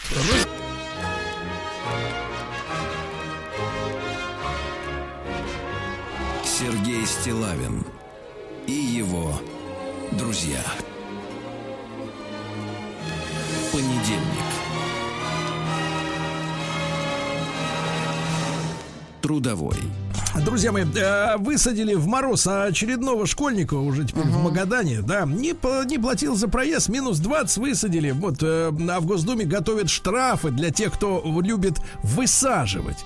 Ну, Вот, десяточка с кондуктора и водителя и 50 тысяч с автопредприятия. Но э, вот платить-то за проезд надо, правильно, Ну, Владик? конечно.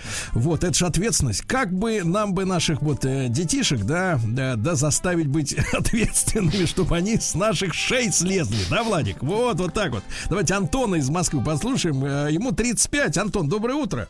Да. Доброе утро, Сергей. Антон, Доброе ну утро, вы, Владуля. да, вы в каком возрасте стали ответственным человеком? А, Я стал ответственным, как только бросил университет, где-то в 20 лет. Так. А, Каждый день мне мама оставляла на столе деньги на обеды, когда я еще учился. Ну, типа, учишься, мы тебя кормим. А на, на следующий день, когда я бросил университет, я вышел утром на кухню, а денег нет. Звонил маме, а мама говорит, все, сынок, теперь ты кормишь себя сам. Вот с того дня я и стал ответственным.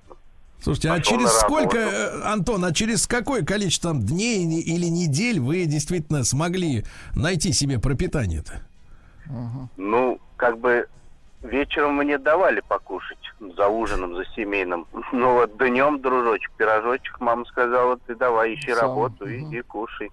Да. Вот видите, видите, как Вот сына-то, сыночку нож, родную, да, сам кровиночку родную оставили без Ай-яй-яй. обеда. Ты представляешь, Владик, какие жестокие люди. Отвратительно. Вот Ужасно. что пи- пишет Даниил. Доброе утро. Детей готов возить бесплатно. Пусть только не выпрыгивают из автобуса на ходу. Под- подойдут, спросят, можно ли проехать. Никто не откажет ребенку, ведь э, не на себе же возим. Жаль, что таких ответственных детей мало. Баш Автотранс. И вот Да, Даниил Пусть пишет. подойдут и спросят, Да. можно я Можно бесплатно? я бесплатно? Я представляю, что ему ответят. Так, э, пишет Артем. Э, Мне Да. 29 лет э, бу- будет в этом мае. Считаю, что я до сих пор безответное, э, безответственное чучело. Если не хочу работать, и даже если очень надо, сижу дома. Видимо, меня сделает нормальным, только ответственным только ребенок. Но это не точно. А вот моя жена молодец. Да. А я вот Артём, тоже могу подлец. сказать, Владик, а вы Так. хотите вот откровение от дяди Да, Серёжи? конечно, хотим. А я вот э, пер- в первый раз в жизни почувствовал себя ответственным человеком, когда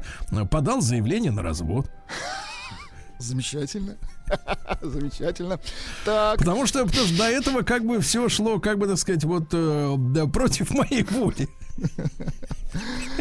Наконец я принял это решение. Да, да, да, я понял. Я, я первый раз окончательно. Нет, я осознал, да, я осознал, что мне будет в этот момент, мне будет э, трудно, Так. Больно, тяжело. Э, я лишусь массы жизненных обс- удобств, э, так сказать, из-за этого решения. То есть я понимал, что я э, по- по- по- ну, потеряю в, в кайфах, понимаете, да? Но тем не менее я пошел на этот шаг, потому что я сам себе ответил на вопрос, может ли так дальше продолжаться. И я сам себе сказал, нет, Нет. Серега, не может. Ну, И после этого, да, нет, я, конечно, проконсультировался с С папаней. юрист А. С папаней, да. А, и я почувствовал, что, в принципе, я не увидел наплевательства, но я увидел поддержку в том смысле, что мое решение уважается. То есть меня не будут отговаривать, говорить, да что ты делаешь, да как ты, куда ты. Вот. И я вот, да, действительно, вот э, пошел в ЗАГС, написал заявление, и все, и вот почувствовал себя самостоятельным, ответственным человеком. Понимаете? Давайте Рустама из Давайте. Тюмени послушаем. Да, Рустам, доброе утро. Да. Доброе утро, друзья. Ну, дорогой, Хотелось как бы, вы? Да, как вы? Как Да. так случилось? А, слушайте, ну, для начала хотелось бы предложить, может быть, с родителей этих детей брать какой-нибудь маленький мизерный налог, и пусть дети, в принципе, потом катаются бесплатно, а эти деньги... То есть отправлять- единый, давайте так, проездной налог. Мгм. Школьный налог. Да, Мгм. да. Именно Так. для тех родителей, у которых есть дети, скажем так. Прекрасно. Взрослые люди и так оплачивают. Что касается теперь э, самостоятельности. А, вот если вы, Сергей, получилось так, что вы при разводе поняли, что вы самостоятельны, то я наоборот, когда а, сошелся с женщиной, или как Так. там любите говорить, Сошелся. э, Сошелся, это да, очень вот. хорошо, так. М, спе- спелся. Так. Да, А вот, сколько лет-то, сколько лет-то вам было, Рустам? Когда вы сошлись. А, Да. когда, когда я сошелся, да, э, это вот после двух разводов, э, скажем А, так. то есть Ну, это третья женщина была. То есть вы в третий раз, женившись, стали ответственным человеком. Ну, прекрасно, да, прекрасно. уже, уже осознанно. Осознанно, да-да-да. Прекрасно, замечательно, замечательно. Я думал, Рустам меня хочет уколоть, но нет, так не получилось. Мы, видите как, бывает, что Владик и к полтиннику только начинаешь прозревать. Да, вот что пишут люди, пишет Алексей. Когда я стал ответственным, то стал не доедать, с улыбочкой пишет. Не А, доедать? Не доедать, когда стал ответственным. Пишет Дмитрий Дима. Дмитрий это фамилия. Моя, э, моя очень ответственная, аж бесит. Он, видимо, про свою супругу пишет.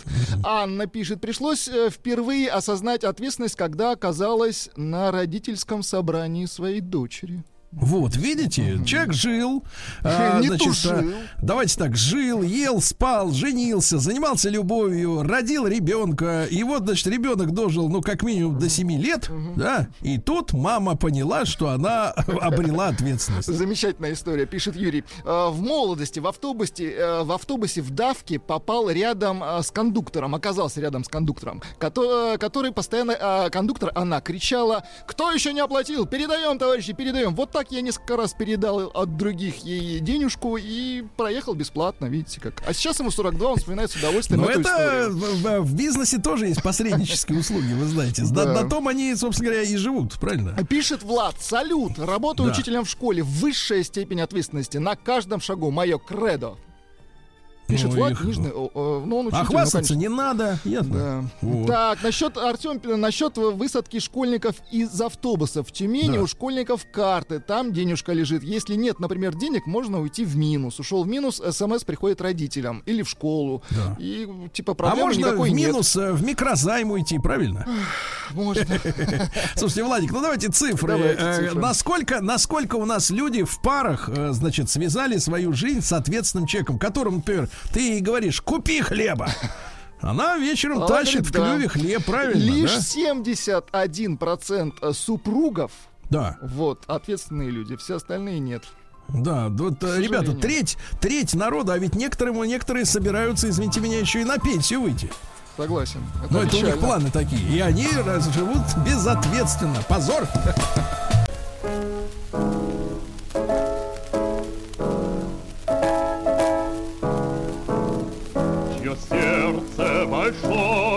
Работе горит. Врач народов. Друзья мои, наш проект «Врач народов». Э, Мы продолжаем э, э, наши беседы с Ольгой Кашубиной, медицинским журналистом, врачом. Ольга, доброе утро. Доброе Да. утро. А, да, ну и сегодня вот мы добрались до русской народной медицины.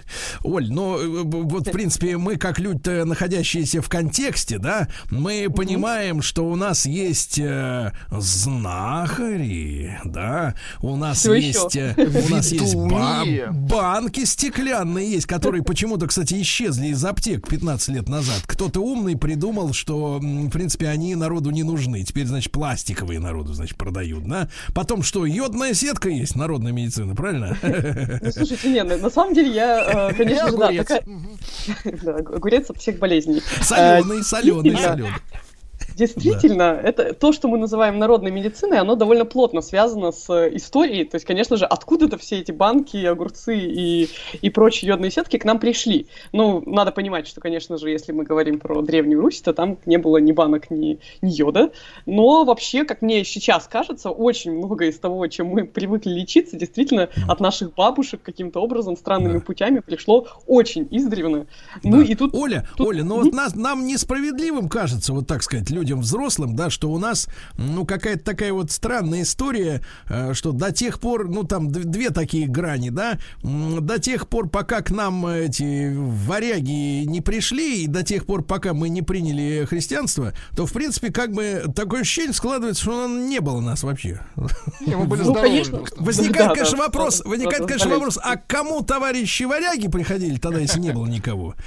Вот. И как-то вот, знаете, вот до этого периода такой вакуум информационный информационные. И, видимо, что касается методов лечения, тоже не слишком много, да, сведений документальных. Ну, вообще-то есть кое-что. И более того, вы очень, Сергей, правильно заметили, вот по поводу момента принятия христианства, на самом деле, то, что касалось медицины, вот этой древнерусской и просто русской, оно довольно сильно разделилось на до и после. И нельзя сказать, что на самом деле приход христианства, надеюсь, что ничьи чувства сейчас не обижу, в том виде, в котором это было в X веке, я бы сказала, что он довольно плохо сказался на состоянии э, русской медицины, потому что монахи, они же такие аскетичные, они, значит, как все хитро придумали. Они сказали так, так, если, значит, болезнь приходит к плохому человеку, это ему наказание за грехи, пускай страдает.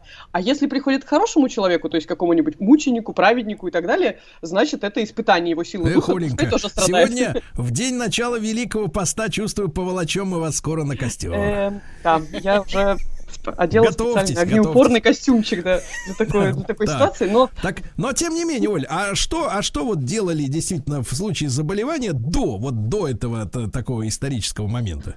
Uh, вообще-то лечили. Причем, да, тут, конечно, есть много прикольных моментов. Я люблю именно рассказывать что-то, что, что действительно запоминается, потому что uh, в целом, да, перечислять все болезни и все методы лечения скучно, но вот что забавно. Во-первых, интересное было гендерное разделение знахарей, потому что в северных областях знахарями были в основном мужчины, а на юге почему-то женщины. То есть вот как-то так вот не, непонятно, почему так сложилось на Руси, но почему-то чем севернее, чем холоднее, значит, тем больше было доверие uh, мужчинам, медикам, докторам и врачевателям, а вот на юге почему-то вот повитухи, знахарки были все женщины.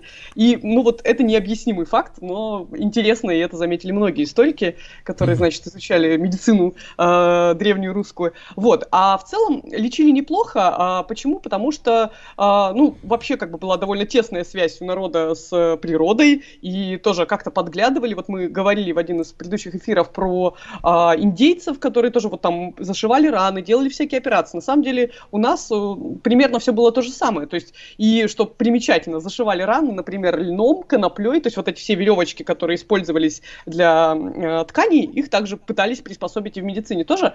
И, что меня очень поразило, э, зашивали высушенными тоненькими кишками животных, и это звучит диковато, кажется, что ух, какая гадость. На самом деле и в современной хирургии есть материал, называется кетгут. Кетгут это вот продезинфицированный как раз э, сушеный кишечник, э, по-моему, крупного или мелкого рогатого скота. Ну, то есть на наш, на наш, так сказать, э, давайте бытовой уровень перенесем, да, если вдруг придется зашить что-то, то сгодится колбаса в натуральной оболочке. Да, да, если уж совсем придется, ну, фактически это не такой уж и плохой материал, ведь заинтерес... интерес в том, чтобы он как можно лучше приживался и как лучше, и как можно крепче держал Слушайте, края раны. А вот вы когда было. про индейцев рассказывали, да, вы там целую главу посвятили обезболиванию, ну, там а? в Южной Америке много это этого всего добра, да?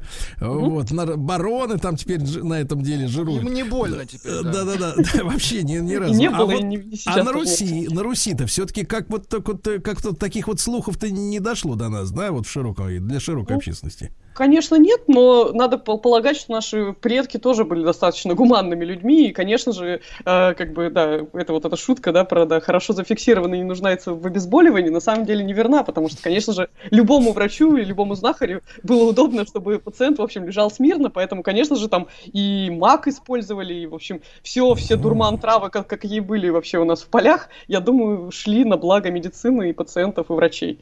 Поэтому, конечно же, обезболивали как могли. А мы доподлинно знаем о каких-то видах операций, да, оперативного вмешательства, которые действительно вот, ну, поставлены были на поток, и действительно люди не боялись их, э, вот, э, так сказать, таких травм, Проводить. например, или проблем, да. К сожалению, да, очень мало письменных источников, которые бы об этом говорили до, опять же, начала христианства, потому что потом уже как-то все стало систематизироваться и записываться в летописях. Но, э, как минимум, точно мы знаем, что наши предки были не всегда очень миролюбивы, конечно же, были какие-то войны, и, конечно же, все, что касалось извлечения стрел, зашивания ран и вот такого рода э, процедур, скажем так, конечно же, вот, вот в этом направлении хирургия такая э, оперативная шла максимально с опережающим развитием, потому что все были заинтересованы в том, чтобы люди, мужчина, э, значит, э, в полном расцвете сил, который был ранен в бою, чтобы хотелось бы, конечно, чтобы он не умер после этого и потом вернулся еще кого-нибудь защитил от чего-нибудь. Ольга, а вот что касается, например, стоматологии, да, дело в том, что у меня сложилось ощущение, что кариес, да, на котором сейчас вот э, стоматологи, ну, делают состояние. э, Вот, есть несколько знакомых товарищей, очень талантливые, хорошие стоматологи, хорошие, хорошие машины, хорошие квартиры, все хорошо. Всё Ну, вот, справедливо. я так понимаю, что вот вы скажите просто, а вот э, такое маленькое отвлечение, вы все-таки журналист, да, но еще и врач. У вас нет ощущения, что вот э, против кариеса не ищется так вот интенсивно оружие, потому что это такая доходная история, а? А, Вот, потому что, э, да. Э, С другой стороны, как бы и имплантация зубов тоже очень доходная история. поэтому- Очень, да. Чтобы скорее бы они выгнали, и мы туда ввинтим вам другое. Но тут в разговоре вот еще что вставлю. У нас же, мне кажется, вот зубы человеческие очень сильно э, берегла дороговизна сахара. Да, и пока эти проклятущие, проклятущие французы пока не научились выращивать сахарную свеклу, да, вот, в принципе, сахар был удел богачей, уделом богачей. И мне кажется, что вся эта проблема с зубами началась-то всерьез, если говорить, так сказать, с 19 века, наверное, да, по большому счету. Я думаю, что если бы у нас была машина времени, мы могли бы какую-то объективную статистику по кариусу собрать там до 19 века и после 19 века, безусловно, количество проблем с зубами, оно э, растет, ну, я думаю, что экспоненциально, потому что сладкого мы едим все больше, и это абсолютно прямая причинно-следственная связь. То есть тут не надо к бабке не ходи, как говорится, А, абсолютно точно а, количество сладкого напрямую влияет на состояние зубов. Но тут надо отметить, конечно же, мы не знаем, как лечили. Я думаю, что лечили вырыванием, в общем, зубы, вырыванием зубов лечили кариес на Древней Руси. Но а, то, что мы знаем точно, что, ну, как точно, насколько это позволяют нам источники письменные, что, конечно же, питались не очень хорошо, и поэтому болели авитаминозом в том виде, в котором вот на самом деле авитаминоз и есть. Не то, что сейчас в рекламе, когда нас говорят, что попейте обязательно витаминчики, вам не, не повредит весной. Нет, там было все, все по-настоящему, с настоящей цингой, с настоящим рахитом. То есть э, крестьяне питались довольно бедно, довольно скудно, почти не ели мясо. И там вот это вот, даже не картошка еще, а репа какая-нибудь была.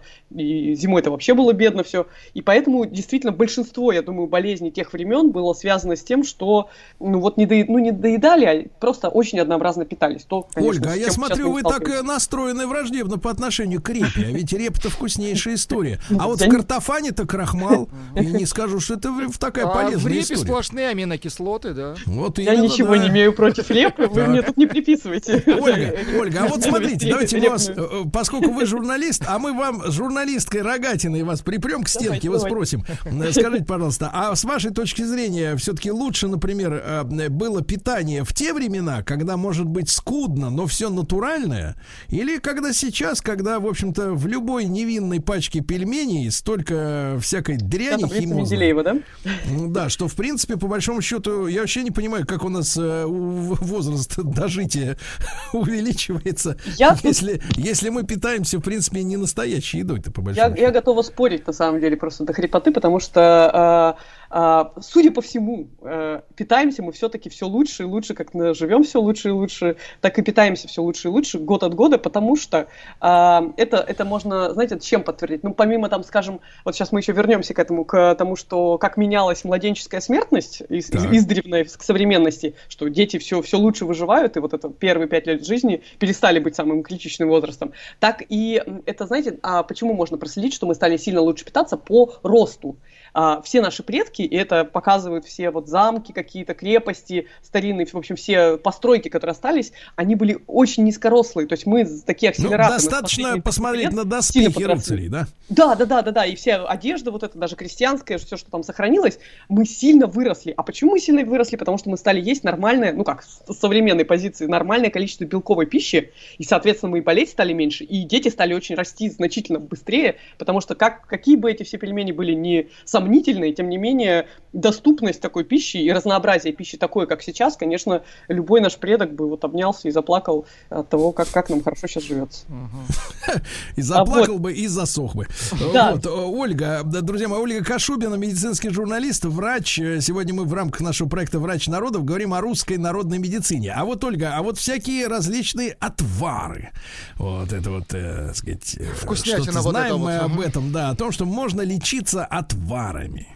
Ну, отвар это же что? Это, по сути, суп из кореньев, я не знаю из чего. То есть это просто вода с растворенным в ней тем, что можно, как бы, что, что не хочется есть в чистом виде, да, или не получается, или не хочется в силу там отсутствия зубов, может быть. Но э, я бы не сказала, что в этом был какой-то какой уникальный, в общем, уникальный Шарм. подход к медицине, да, и шарм. Но знаете, вот да, по- пока, пока далеко не ушли, вспомнила к разговору о том, что не всегда, в общем, э, все болезни от э, недостатка еды и прочего. От а, нервов, на самом деле, да? Да, да, очень, очень были Особенно у рыцарей большие- от нервов. Очень большие были проблемы с как раз педиатрией, если ее можно так назвать, потому что почему-то а, была иллюзия у наших, значит, предков, что а, новорожденных новорожденных надо кормить обязательно хлебом, сырыми овощами, квасом. То есть, чем раньше, значит, их переведут на подножный корм вместо грудного молока, тем лучше. И вот даже было выражение, что, значит, новорожденного надо захлебить, то есть закормить его хлебом. Значит, этого малыша совсем, который еще даже не то, что без зубов, вообще практически только что появился на свет. И очень много, судя по данным историков, детей, к сожалению, погибало. То есть э, в ситуации, когда все есть, вот тебе абсолютно натуральное грудное молоко, все условия, э, дети погибали, то есть нет, не, не только от инфекции, от там, недостаточного питания, а наоборот, из-за того, что вот почему-то считалось, значит, что чем, чем быстрее ребенок начнет есть взрослую пищу, тем лучше. Видимо, выживали как раз в тех семьях, где с едой было не очень хорошо. Ольга, а мы имеем какой-то сравнительный анализ, э, ну, например, с теми же половцами, печенегов, э, печенегами, которых мы били, э, вот, одолели. И других товарищей, вот, которые нашими были сверстниками, ну, историческими, да, мы как-то вот э, в чем-то выделялись, преуспели или, или отставали, или были на, на уровне, как бы, со всеми А, окружающими. Если, если говорить о каких-то необычных конкурентных преимуществах, которые были конкретно у русских людей, то это э, в первую очередь, конечно, баня. Баня как традиционный метод лечения всего и вся, и плюс баня как способ, а, в принципе, очищения. То есть вот культура гигиеническая на Руси была очень сильна по сравнению с той же, значит, вот немытой Европой. Все эти эпидемии, которые, конечно же, у нас тоже были, эпидемии чумы и чего там только не было, но за счет вот этой чистоплотности населения, за счет того, что было принято мыться, и это было принято делать часто, и принято было лечить болезни отчасти именно с помощью бани, а, даже какие-то приезжие, значит, историки того времени, современники, которые тоже оставляли какие-то записи о том, каково вообще, как, какое впечатление на них Русь произвела, они отмечали, что это потрясающая культура, которую, как бы, к сожалению, нельзя взять и перенести очень быстро в ту же Европу. И э, Потому я думаю, не хочется мыться так часто, я понимаю. Ну, не А, хочется, но вот. это так была просто была статистика, что британцы раз в год там перестилают э, Да, да, просто. да, да, да. Помните, кто там из английских королев, да, которая дважды в жизни всего лишь мылась, ну вот эти вот кишащие там крысами платья, прически и все, все что угодно, блохами. У нас, конечно, с этим было получше. И, конечно же, да, несмотря на то, что также были у нас и эпидемии, э, кстати, вспомнила, был, была забавная традиция, вообще непонятно откуда пришла, или эпидемии на Руси лечили опахиванием. Что это значит? Это значит целую деревню опахи проводили черту вокруг деревни и брали саху, запрягали в эту саху либо молодых девушек, либо вдов, и, значит, надо было, чтобы вот эти женщины эту деревню опахали по кругу. И считалось вот эту мы линию, как э, в Вие проведем сейчас вокруг деревни, и, значит, инфекция через нее не Ну, пройдет. Вот с тех пор, Ольга, осталась поговорка, на, на, так- на ней пахать надо, вот мне кажется. вот да, да, видимо так, видимо так. И, Ольга, ну, а конечно, вот смотрите, Ольга, это понятно, это, так сказать, чудеса скорее. А вот э, скажите, пожалуйста, а вот в бане, я просто вот э, с вами из бани разговариваю, вчера как раз Хорошо. принимал, вот, э, парился, удовольствие получал, вот, и, и лечился, конечно, тоже профилактически. Вот скажите, а с медицинской точки зрения, в чем, ну, помимо самой гигиены, да, помимо того, что мы, мы чище, чем европейцы, да, были, Ага. и я надеюсь, остаемся, потому что воды-то у нас больше, она у нас дешевле, чем там. А Вот. А вы скажите, с точки зрения именно профилактики, почему баня полезна для здоровья? Вот вы меня, значит, предрекаете мне костер от э, православных, так мне сейчас еще и от банчиков прилетит, потому что на самом деле не могу я сказать, что с медицинской точки зрения какой-то великий есть смысл в бане. Простите меня, пожалуйста, все те, кто адепты банного дела. Я с огромным уважением отношусь к этой традиции, но в первую очередь я думаю, что тут было много на самом деле психотерапии, потому что э, для русского мужика и для русской женщины, наверное, вот посидеть, отдохнуть, э, выдохнуть. Ну э, вы что, не почувствовать- любите, не любите, что ли, Оленька, после 90 градусов в снег окунуться? Проплыть в снегу метров 500 так вот. Да-да-да, э, кролем. Э, Не, ну вы же понимаете, эм, что для сердечной системы это полезно. Э, смотря для чьей сердечной системы. Сердечная система гипертоника это, это критически полезно и может оказаться последним, что он испытает в своей Я, жизни. кстати, Нет, давно заметил, что доктора, например, к собачкам относятся очень плохо. Говорят, в них там вши всякие, котам брезгливо. Зато нет, Вот зато медики вообще, спасают собачек от, от использования для лечения туберкулеза, как известно, есть такой миф. Я считаю, что мы свое дело уже сделали. Ольга, ну давайте, собачек. давайте скажем так, что сегодня вами займутся православные истопники, да, сегодня. Я уже, я уже не буду выходить программе. из дома никуда Да. после Но, но гигиену саму по себе вы же не отрицаете. Конечно, важность. нет, безусловно. Я думаю, что, ну, как бы, мы немножко, конечно, пере- переоцениваем роль гигиены. Есть вообще такая гигиеническая теория, согласно которой множество болезней появилось у человечества именно от чрезмерной чистоплотности, которой раньше не было. Вот, мол, раньше-то мы могли грязи наесться и иммунитет подстегнуть, а сейчас мы такие все чистенькие, все вечно чешемся в каких-то аллергиях и прочем. Вот, на самом деле, э, это так, но тем не менее, конечно же, чистота была залогом здоровья по части любой инфекции и, ну, довольно большого количества заболеваний. Опять же, простужались же очень часто. Плохо ели, простужались. Простудой называли все, что вообще от, от тифа до ревматизма и любых Лихорадкой, болезней. да, еще? Лихорадки. Ну, простуда, это же э, русское народное слово от слова студить. Вот у нас до сих пор неправильное представление о том, что простудиться можно просто на морозе, постояв на холодном балконе. На самом деле, конечно, нет, нужна инфекция, и теперь уже коронавирус нас всех научил, как передаются болезни инфекционные. Но вот э, на Руси все считалось простудой, а, соответственно, простуда лечилась баней. Но если сюда же записывали и условную и ревматизм, и болезни легких какие-то, то есть все, что связано с тем, что как раз баня может и помочь при всем этом, то я думаю, тут как раз такая вот э, причинно-следственная связь прослеживалась от То того, есть, что Ольга, человек то есть если вы, если вы выйдете в минус 15 на э, балкон э, голый, но в маске, с вами ничего не случится, да, на 20 минут. Очень интересно, конечно, но я думаю, что я думаю, что э, ну то есть можно а, переохладиться, конечно же, от переохлаждения можно заболеть, но когда мы там посидели на холодном якобы и после этого заболели или постояли две минутки на балконе с нулем градусов, то вот это, конечно, уже это миф. Или поспали с открытой форточкой. Заболеть конкретно вирусным заболеванием от этого нельзя, потому что нужен вирус как таковой. Мгм. Хорошо, Ольга. А мы, э, значит, вот поскольку все-таки источники у нас скудные, да, но тем не Ага. менее, там же и курганы раскапывали, и всякие открытия Так. делали. У нас э, какие-то были вот э, действительно сложные операции в то время доисторическое? Я думаю, нет. Ну, по крайней мере, к сожалению, ничего такого выдающегося не сохранилось. И опять же, простите меня, пожалуйста, православные, я думаю, во многом это связано с тем, что, может быть, это и к лучшему, что с появлением, с, с- с принятием христианства мы, ну, не стали, перестали так глубоко залазить, в общем, в попытках вылечить человека и как-то не истязали его, в общем, если он болел тяжело. Но очень часто, к сожалению, довольно смиренно относились а, в, в христианской Руси к болезням. Ну и считалось, что если уж ну, ну, ну плохо, значит, заболел там какой-то вывих или увечье, ну вот у- юродивые, они откуда же пошли? Их же не пытались лечить. Считалось, что ну вот кому как бы что перепало, так пусть и будет. Вот так, да. Так что, так что уже позже, сильно позже, в Петровскую эпоху, мы начали делать классные операции, потому что сам Петр, как известно, был э, стоматологом э, в какой-то степени. Это не очень обнадеживает, когда садишься в, в кресло, а тебе говорят в какой-то степени. Да, стоматолог. Да, Ольга, ну что я вам могу сказать? Э, Значит, бригада истопников дежурных э, выехала уже за вами, да? Ну вот, тем более, что если вы с нами останетесь на следующие полчаса, как раз э, профессор Гутнов начнет раз по- повествование об охоте на ведьм.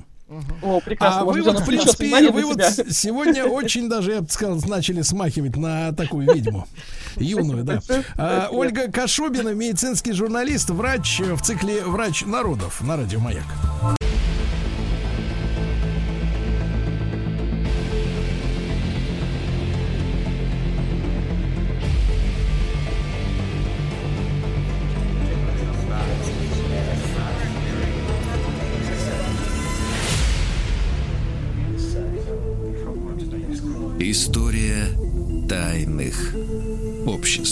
Друзья мои, сегодня Дмитрий Алексеевич Гутнов, профессор Московского государственного университета, доктор исторических наук, начинает и рассказ свой долгий про охоту на ведьм женщин. Да, Сергей, на самом деле, ну, во-первых, здравствуйте. Во-вторых, я вообще-то говоря эту программу готовил к женскому дню, но вы так таинственно исчезли, не помню куда, в Дагестан, что ли? Вот, и поэтому, да, наша встреча не состоялась, поэтому уж извините, сегодня я буду отрабатывать э, тему, которую подготовил раньше. А ведь охота на ведьм, ну, ну, это тема очень жив, животрепещущая. Давайте, Дмитрий Алексеевич, каждый- эпиграф, эпиграф такой будет к вашей программе. Ведьмам о ведьмах. Ну, э, это вы меня ведьмой считаете? Нет, наоборот, нет, вовсе нет. Значит, я тут думаю, что каждая женщина по природе своей немного ведьма, поэтому э, никогда не знаешь, какого колдовства от нее ждать, и поэтому я не погрешу против истины, если скажу, что каждый из нас, мужчин, в, ка- в какой-то степени какую-то часть своей жизни по- посвящает охоте на ведьм. Вот. Ну и сегодня мы тоже немножко об этом поговорим. Значит, э, на самом деле, как бы тема крайне обширная, и э, я ограничусь только началом этого всего процесса, потому что э, как бы процесс длился там с 13 века по 17 и везде находилось огромное количество ведьм, которых там э, э, значит, молва приписывала им разные, так сказать, свойства э, и даже организации ведьмаческие или как. И в связи с этим, значит, э, в глазах общественного мнения вот эти вот процессы над ведьмами, они э, носили характер, ну, как бы это борьбы не просто с нечистой силой, а борьбы с какой-то, значит, там таинственной тайной организацией. А, Значит, э, вообще-то говоря, законы против колдовства и ведовства, они принимались довольно давно. Еще со времен там законов о Хамурапе. э, Законов Хамурапи там, это 2-3 тысячи лет назад. Значит, э, в том числе, казалось бы, такой, э, как бы сказать, просвещенном государстве, как э, Великая Римская империя, тоже были законы против колдовства, которые довольно активно применялись против участников вакханалии. Значит, я хочу просветить тех, кто не сведает. Вакханалия это на самом деле не то, что не те безобразия, которые мы себе представляем, называем этим словом, а на самом деле вполне, так сказать, регламентированный и поначалу женский праздник, связанный с, э, э, значит, ну, как, как у французов праздник Бужоле. Э, Там первое вино, когда там появлялось, и, значит, вот они начинали это дело праздновать, и э, через некоторое время, э, в общем, это все превращалось в дикие кутежи. И в связи с этим в 186 году до нашей эры по всей Италии была проведена масштабная репрессивная кампания против участников вакханалии. А с тех пор э, слово вакханалия само по себе обозначает безудержный кутеж, там, разврат и тому подобное. Но не суть в этом. Вот. Значит, э, когда э, христианство победило по всей Европе, то среди прочих инноваций идеологических, которые появились в мире, э, и в общественной жизни появилась идея первородного греха женщины, идущая от известного мифа о грехопадении Адама и Евы в райском саду. Ну, поскольку инициатором этого грехопадения была женщина, и поэтому средневековые схоласты очень подозрительно относились вообще к женскому началу, к женщинам в частности, и поэтому в законодательствах самых древних и самых темных веков Средневековья э, э, предусматривались наказания для обвинявшихся в ведовстве и, значит, там, колдовстве и тому подобное. Особо в этой связи я бы хотел отметить распоряжение Карла Великого, э, который в восьмом веке запретил под страхом смерти недавно обращенных в христианство Саксонии языческий обычай сожжения ведьм.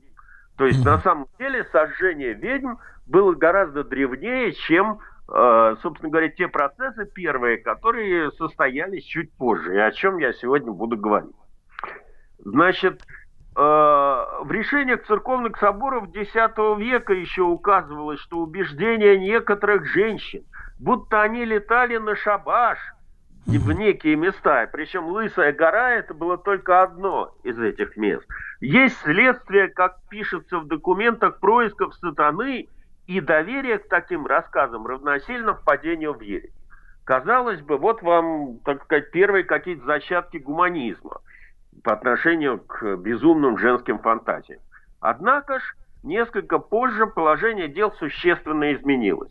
И ситуацию взорвал случай, который произошел в 1324 году э, в далекой от нас Ирландии.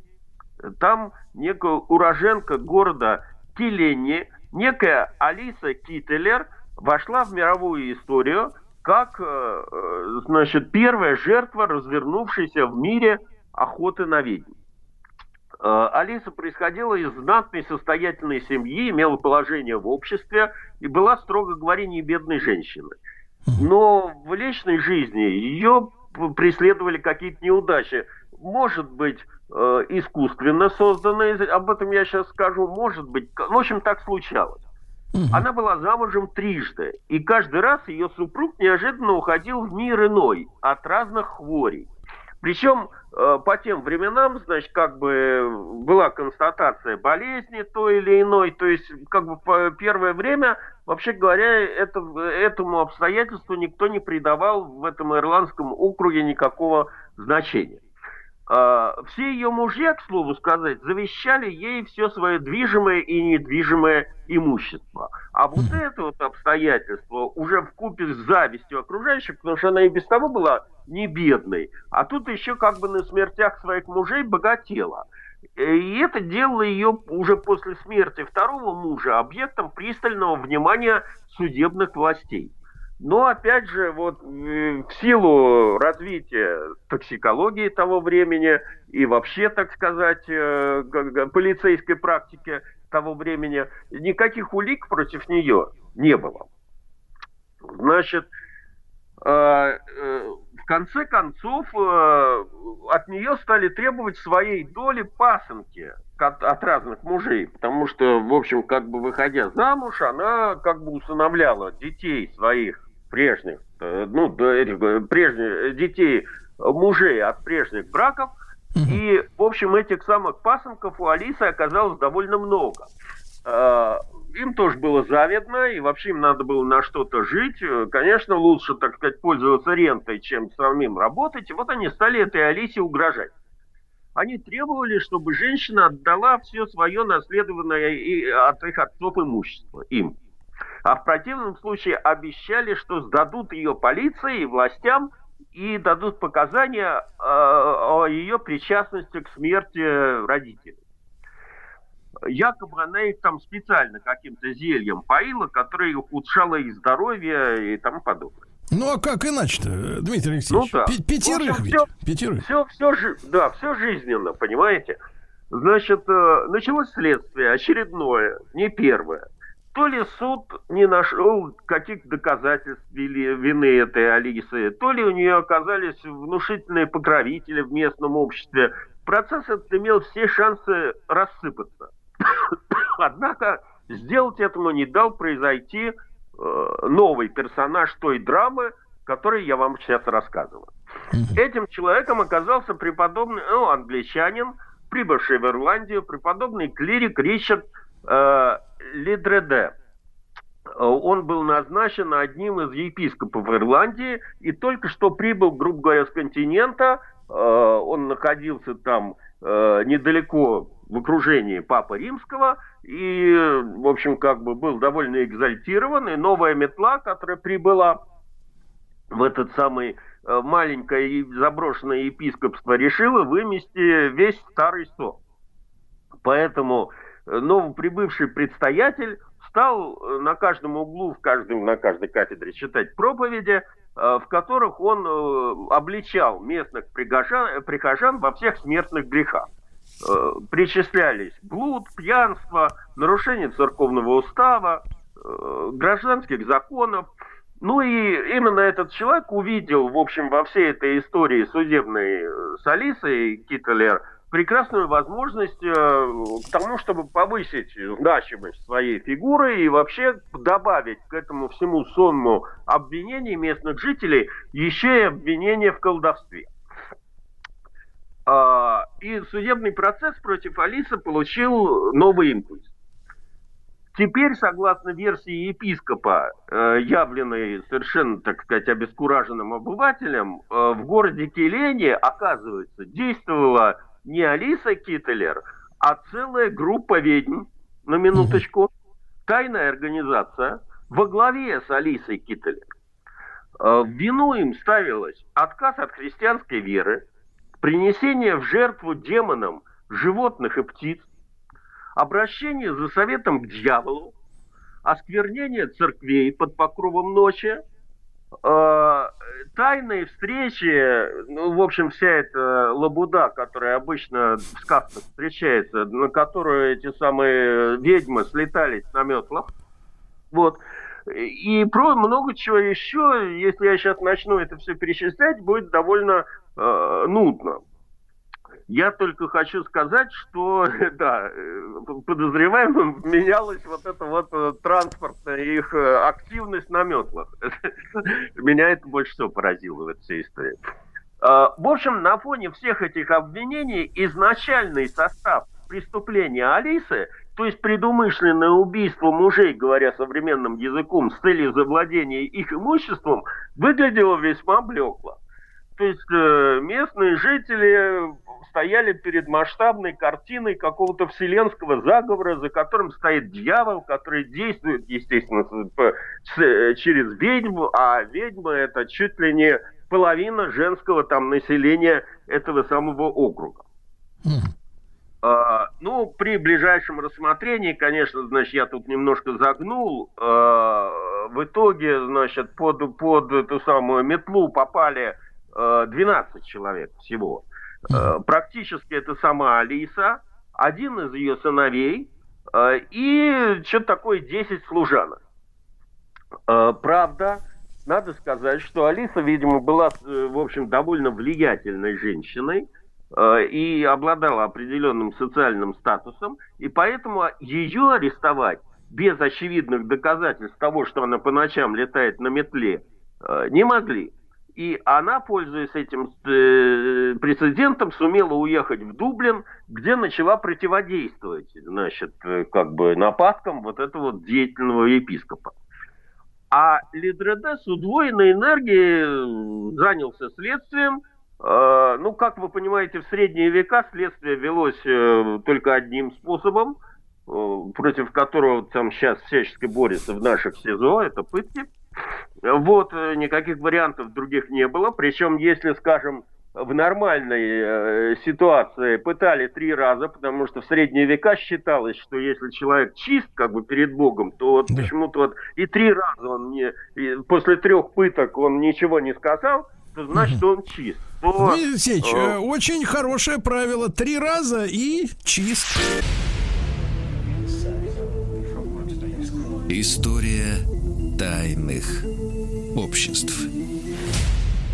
Друзья мои, Дмитрий Алексеевич Гутнов, профессор МГУ и доктор исторических наук, сегодня начал лекцию на тему охоты на ведьм. И мы выяснили, что в древние времена нужно было выдержать три пытки, чтобы э, считаться невиновным человеком. Правильно? Ну вот, да, но на самом деле я не буду уж распространяться по поводу того, какие это были пытки. На самом деле там довольно изощренное было все. Но в итоге одна из служанок по имени Патронила Данивид э, созналась во всех приписываемых ей грехах, включая такой, например, грех, что, в принципе, давно, в общем, как бы в этом э, селении, в кафедральном соборе, э, за веткостью в крыше образовалась дыра. Так вот, она призналась даже в том, что именно через эту дыру эти ведьмы летали на свои шабаши, как бы. Хотя никто не видел, никто не слышал, и, так сказать, никто доказать это дело не мог.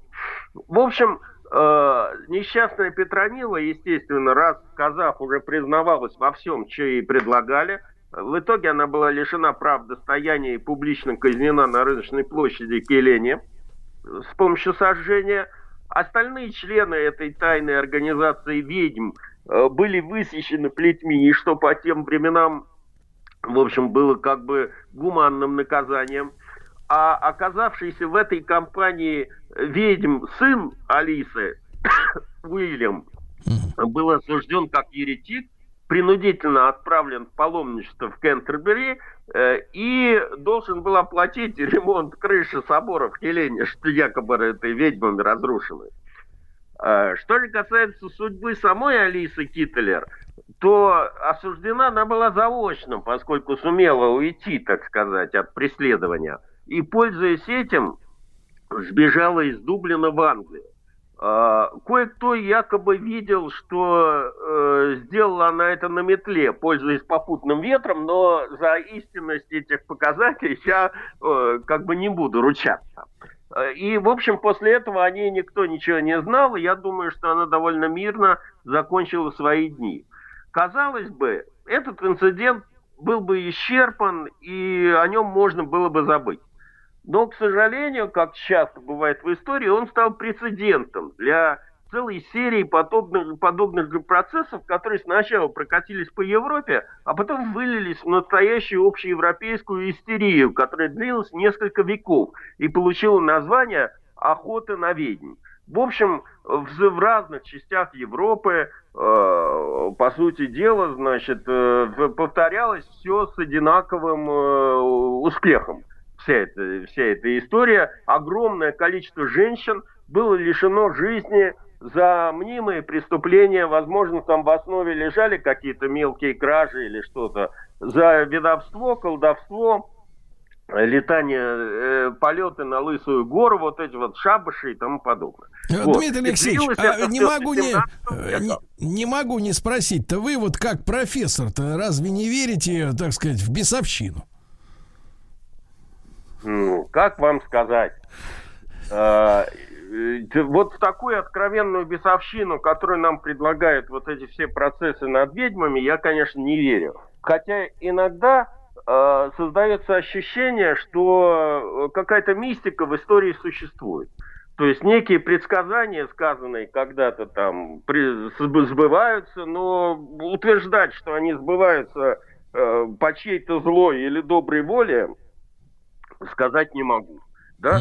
Ну, например, там, условно говоря, когда эм, этого самого в 17 веке э, Романова э, казнили трехлетнего, значит, мальчика Ивана Варенка, наследника этой Марины Мнишек, то все говорили, что Романова плохо кончат. Они начали со смерти ребенка и кончат смертью ребенка. И действительно Романовы кончили смертью ребенка через 300 лет. Но является ли это э, как бы э, мистическим проклятием?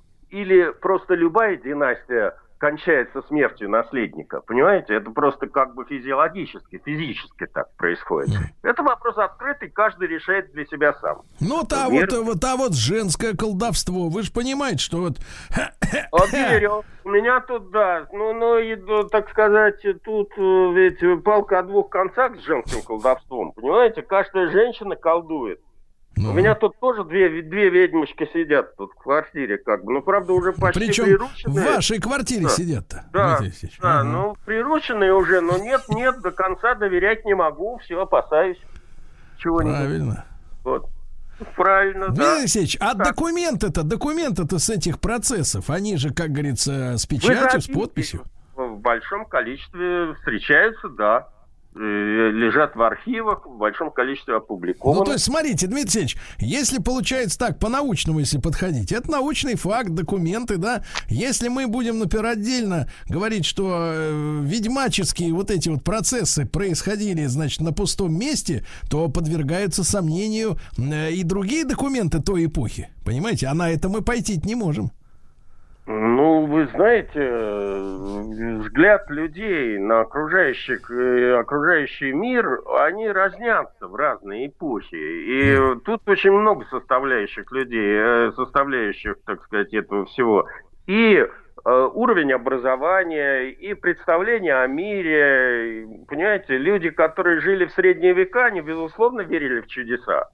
А мы с вами, вот, вот, вот у нас тут ВМФ советские недавно, то есть российские, рассекретили свои данные вслед за американцами о том, как наши наблюдали про НЛО разные там Вот и все. Вот. Дмитрий Алексеевич, но мы об этом продолжим в следующий раз. Дмитрий Алексеевич Гутнов, доктор исторических наук, с нами в цикле «История тайных обществ».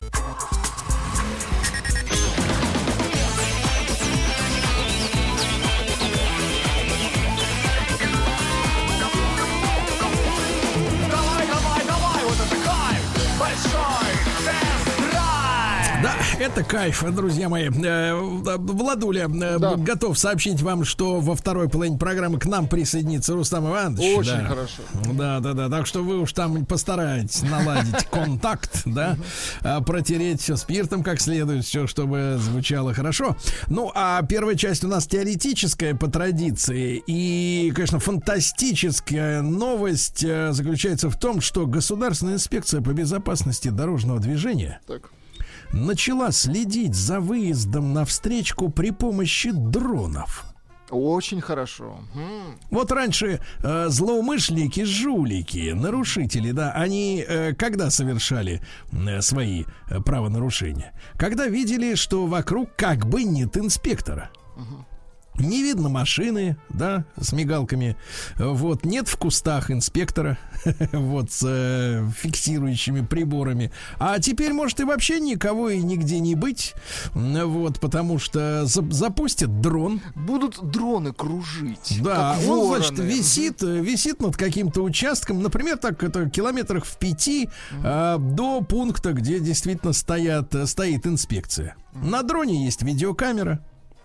Нарушение фиксируется, а ты такой уже успокоившийся жулик подъезжаешь э, к посту, а тебя принимают и говорят, товарищ, вы вот видите, нарушаете. Да. А ведь выезд на встречку это лишение водительского удостоверения, Владик. Минуточку, да? Да, это самое большое, ну, кроме автомобиля, естественно, сокровище, которое есть сегодня у водителя. Вот, а если взять, например, водителя, который э, при помощи своих водительских навыков зарабатывает деньги, Это вот, беда. то это и кор- права кормилица, понимаешь, да. Вот сотрудники госавтоинспекции совместно с Росгвардией уже проводят э, совместные рейсы, рейды, простите. Вот и, например, в Краснодарском крае. Сотрудники следят за тем, чтобы водители не выезжали на встречку при помощи беспилотных летательных аппаратов. Единственное, что хотелось бы пожелать э, нашим э, доблестным сотрудникам, э, в общем-то, ну, как бы объективно оценивать выезд. Потому что я помню, у нас было одно из путешествий в рамках большого тест-драйва в Сочи. И мы ехали по горному серпантину, а дорога там очень утомительная, там 300 километров ты едешь часов 8, наверное, ну потому что все время эти повороты, с- нам не разогнаться, и мы ехали с автодачей. То есть у нас э, к джипу был при, пристегнут этот домик на колесах, да? И вот, естественно, выполняя очередной поворот, а дороги там иногда, ну, делают такие э, крюки под 180 градусов, да? Да-да-да. Ну, вот, то есть машина, например, проезжает формально э, по проезжей части, да? А прицеп, например, одним колесом заступает за сплошную линию разметки. Ну, это было не в рамках обгона, а просто вот такой угол поворота, понимаете, да? Ну вот, и после этого нас останавливают местные доблестные, местные, подчеркиваю, с- служащие э, госавтоинспекции и начинают нам втирать историю о том, что мы выехали на встречку. Вот хотелось бы, чтобы подобного как бы натягивания совы на глобус, как говорится, да, вот такого не происходило бы, да. Дальше. В США построили электромобиль, похожий внешне на знаменитую нашу советскую буханочку. Вы знаете, да, этот автомобиль производится с незапамятных времен. Э, Фактически он полностью аутентичен до сих пор. Никто Внутрь вставляют повторить. электромотор. Э, Да, это американская компания Кану. Э, Вот. Одним из партнеров этого автомобиля, этого э, стартапа является корейский автогигант Hyundai. Вот. И они делают сейчас электрический пикап для активного отдыха. Понимаете, да? Вот. Но почему бы не вставить и в буханочку? Дальше. Э, В России продают совершенно новую девяточку ВАЗ-2109 э, 1997 года выпуска. Вы представляете, в отличном состоянии, да? За, знаете, за сколько? За 3 миллиона рублей. Недорого, да. За 3 миллиона рублей, при том, что базовый Toyota Land Cruiser Prado э, стоит 2 900. Два Ну, на ней 900. муха, э, как говорится, нет. Так на Праде тоже. Не сидела. Таких, как правда, много, а это да, да, прям с да. нуля. Вот, наружные дворники, брызговики э, не устанавливались. Э, целые заводские пломбы. Ну, с нуля, Э, да. вот. Комплектация люкс. Э, Вот. Высокая торпеда. Ну, старички помнят, что это такое, да. Электрические стеклоподъемники передних дверей. Ну, в общем, машина Весь самый фарш. настоящий раритет. Для тех, кто хочет прокатиться на ВАЗ-2109, вот, ну, всего лишь нужно запастись тремя миллионами рублей. Э, Пробег на машине, кстати, 62 километра всего. Немного. Вот, названы самые популярные на вторичном рынке автомобили, друзья мои. Э, Что касается России, причем, обратите внимание, на вторичном рынке цены растут. Э, На первом месте у нас сейчас Ford Focus. Э, В среднем цена его, ну, понятное дело, есть э, пробег, есть год выпуска, есть состояние, да, но средняя арифметическая 307 тысяч рублей. И подорожал на 5,7% э, за последние месяцы. На второй позиции Hyundai Solaris э, средняя цена почти 600 тысяч. Вы представляете? На вторичном рынке 600 тысяч стоит машина. У-у-у. За последние два месяца на 6% подорожала. А на третьей строчке Kia Rio аж 607, то есть еще и на 7 тысяч дороже. Вот такая вот ситуация на вторичном рынке. Дальше. э, страшная новость пришла, такая вот ситуация из Канады. Вы представляете, там живет девушка. Так. Вот. И не одна, как вы понимаете. Но этой повезло особенно. Она летом 19 года купила Hyundai Tucson. Это, ну, знаете ли, такой э, кроссовер из серии, ну, я имею в виду по размеру, как RAV4, как Tiguan, ну, в общем, такой э, удобный автомобиль, да? И вот в процессе эксплуатации этот автомобиль четырежды предпринимал попытку экстренно затормозить сам по себе. Сам по себе ничего То есть безо всяких на то оснований, никаких препятствий впереди идущих автомобилей. Последний случай, который вывел девушку из себя, и теперь она решила вернуть этот автомобиль обратно производителю, была ситуация, когда машина э, фактически за считанные секунды приняла решение остановиться на скорости 120 км в час. Жесть, слушайте. ну, это опасно. Жесть, жесть, жесть. Ну вот, первый случай произошел спустя три месяца после покупки. Она ехала с пассажирами, девчонка. Как вдруг, э, значит, Тюсон остановился.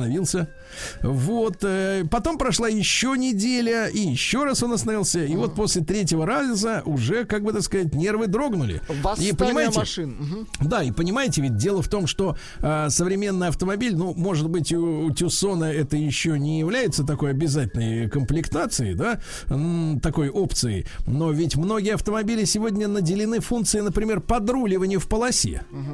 То есть у вас есть камеры, которые сканируют разметку, конечно, в условиях России, где разметка вообще или смывается, или э, не читается из-за погодных условий, все попроще. Но тем не менее, э, есть такая как бы с виду удобная функция. Вы можете на секунду, там, ну, на 10 даже, может быть, на 15 секунд, после этого просто включится сигнализация, да, которая вас заставит снова взяться за руль. Но тем не менее, если вы потянулись, например, за упавшим на пол телефоном, да, то машина продолжит, например, следовать в, в поворот э, согласно вот разметке, да, сама.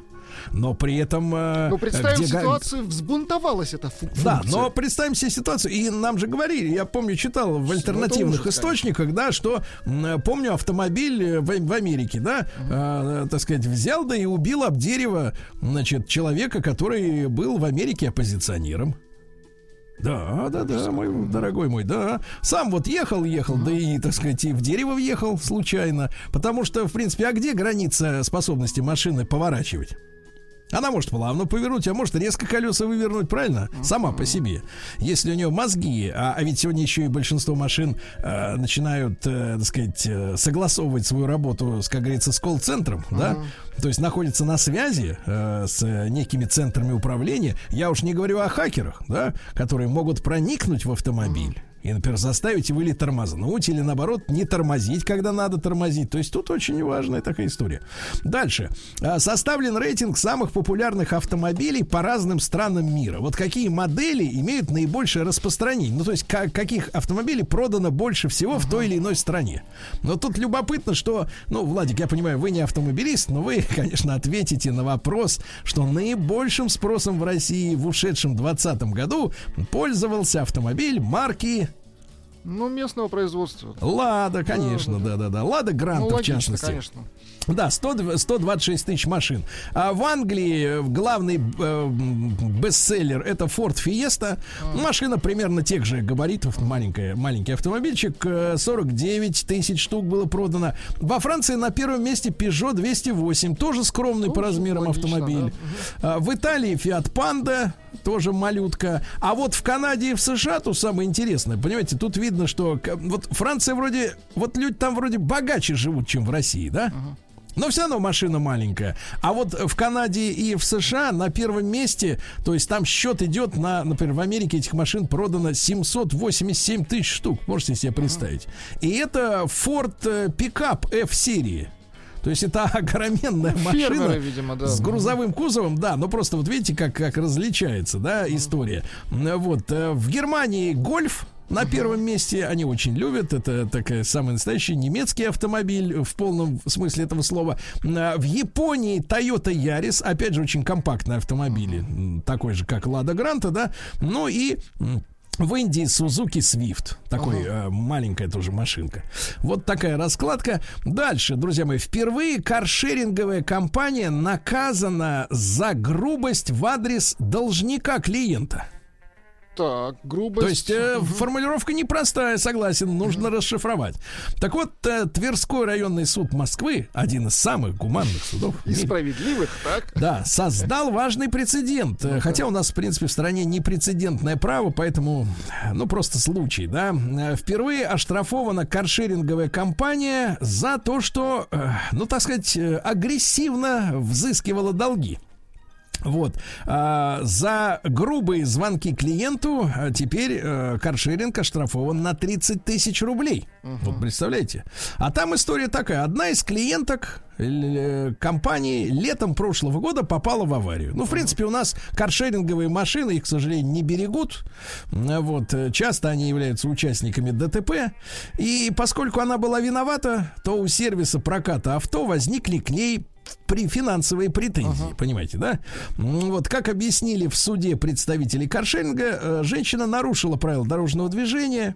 Это явилось, э, так сказать, нарушением договора аренды автомобиля. То есть человек, который э, оформляет на себя каршеринг, он обязуется не нарушать ПДД, да? Тем более, если нарушение правил дорожного движения привело к аварии.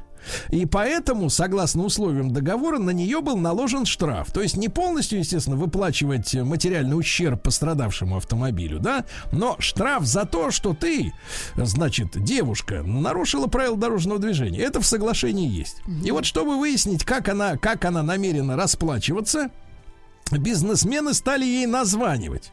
Но не просто названивать, но еще и грубить.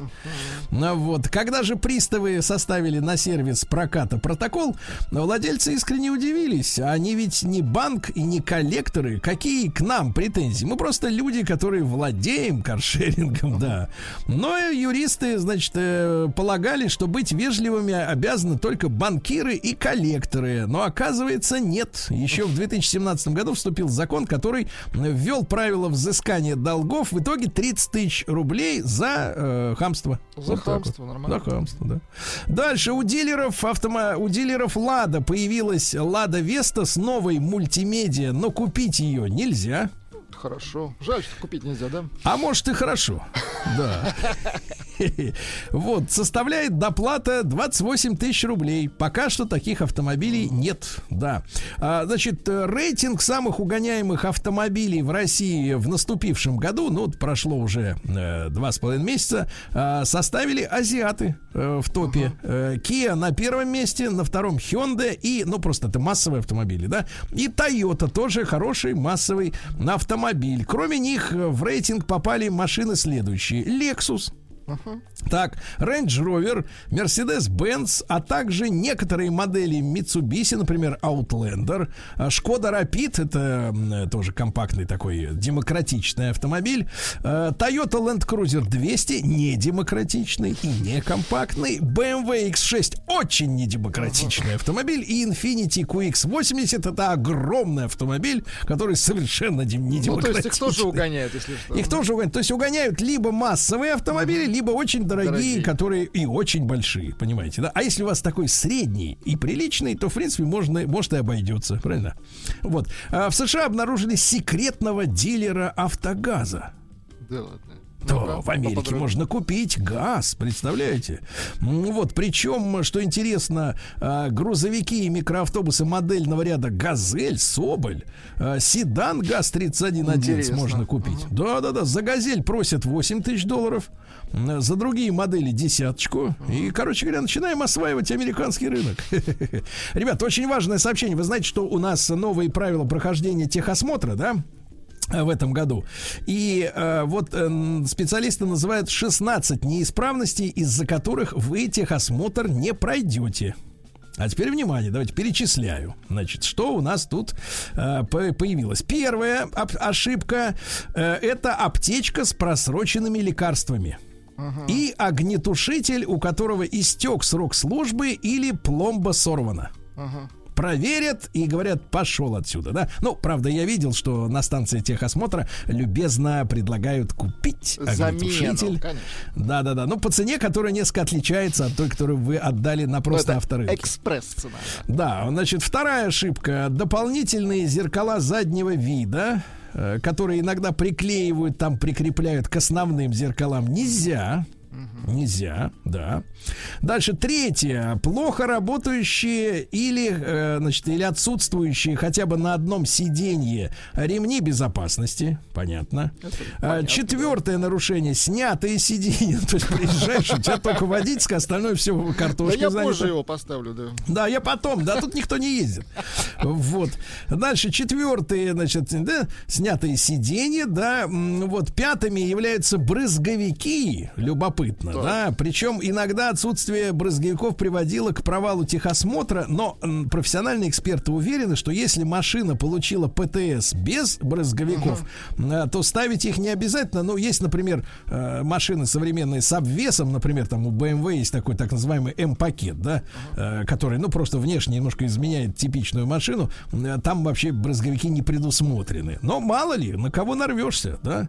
А в Питере большая культурная потеря, мне кажется, товарищи. Ну-ка, закрыва... Закрылось э, субботу движение для транспорта под знаменитым мостом глупости. Помните, там все время каждую вот неделю низкий. застревали, Да-да-да, низкий. застревали грузовички. А, Вот. э, И вот этот мост, э, так сказать, вот решили прикрыть э, после того, как в начале этого года 200-й грузовик уже закрылся. А, Я не знаю геологической ситуации в этом месте, э, как-то не, не могу получить на этот ответ, но просто там очень действительно низкий низкий проем, да, для Мгм, проезда да-да-да. автомобилей. Почему невозможно прокопать эту дорогу чуть глубже Причем на там, полметра? Ну, метр, да, и все. И Что мешает? Я не понимаю, потому что ну, я на, это- на эту тему не видел никаких, так сказать, измышлений экспертов. Э, Но, с другой стороны, эксперты назвали самую э, дорогую в мире платную дорогу. Э, Нашли, значит, шоссе длиной 580 километров в Америке. Э, Вот, э, которая пересекает штат Пенсильвания на северо-востоке страны, а проезд по нему обойдется, я, можно сразу в рублях. Конечно.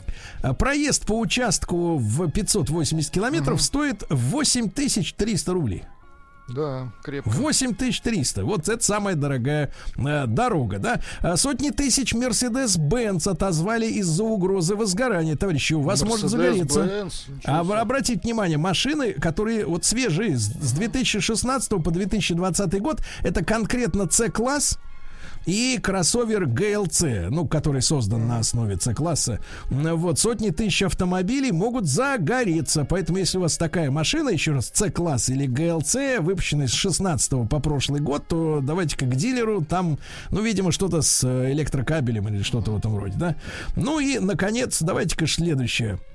Вот еще одна причина, по которой техосмотр можно не пройти. Ребята, это важное сообщение. Дело в том, что есть такая а, броня для э, передней оптики. Для того, чтобы надо гравий, там пескоструи не происходить, чтобы не портить дорогие фары. Стоит эта броня, бывает до 40 тысяч рублей. Так вот, если пленка наклеена, то техосмотр рискуете не пройти.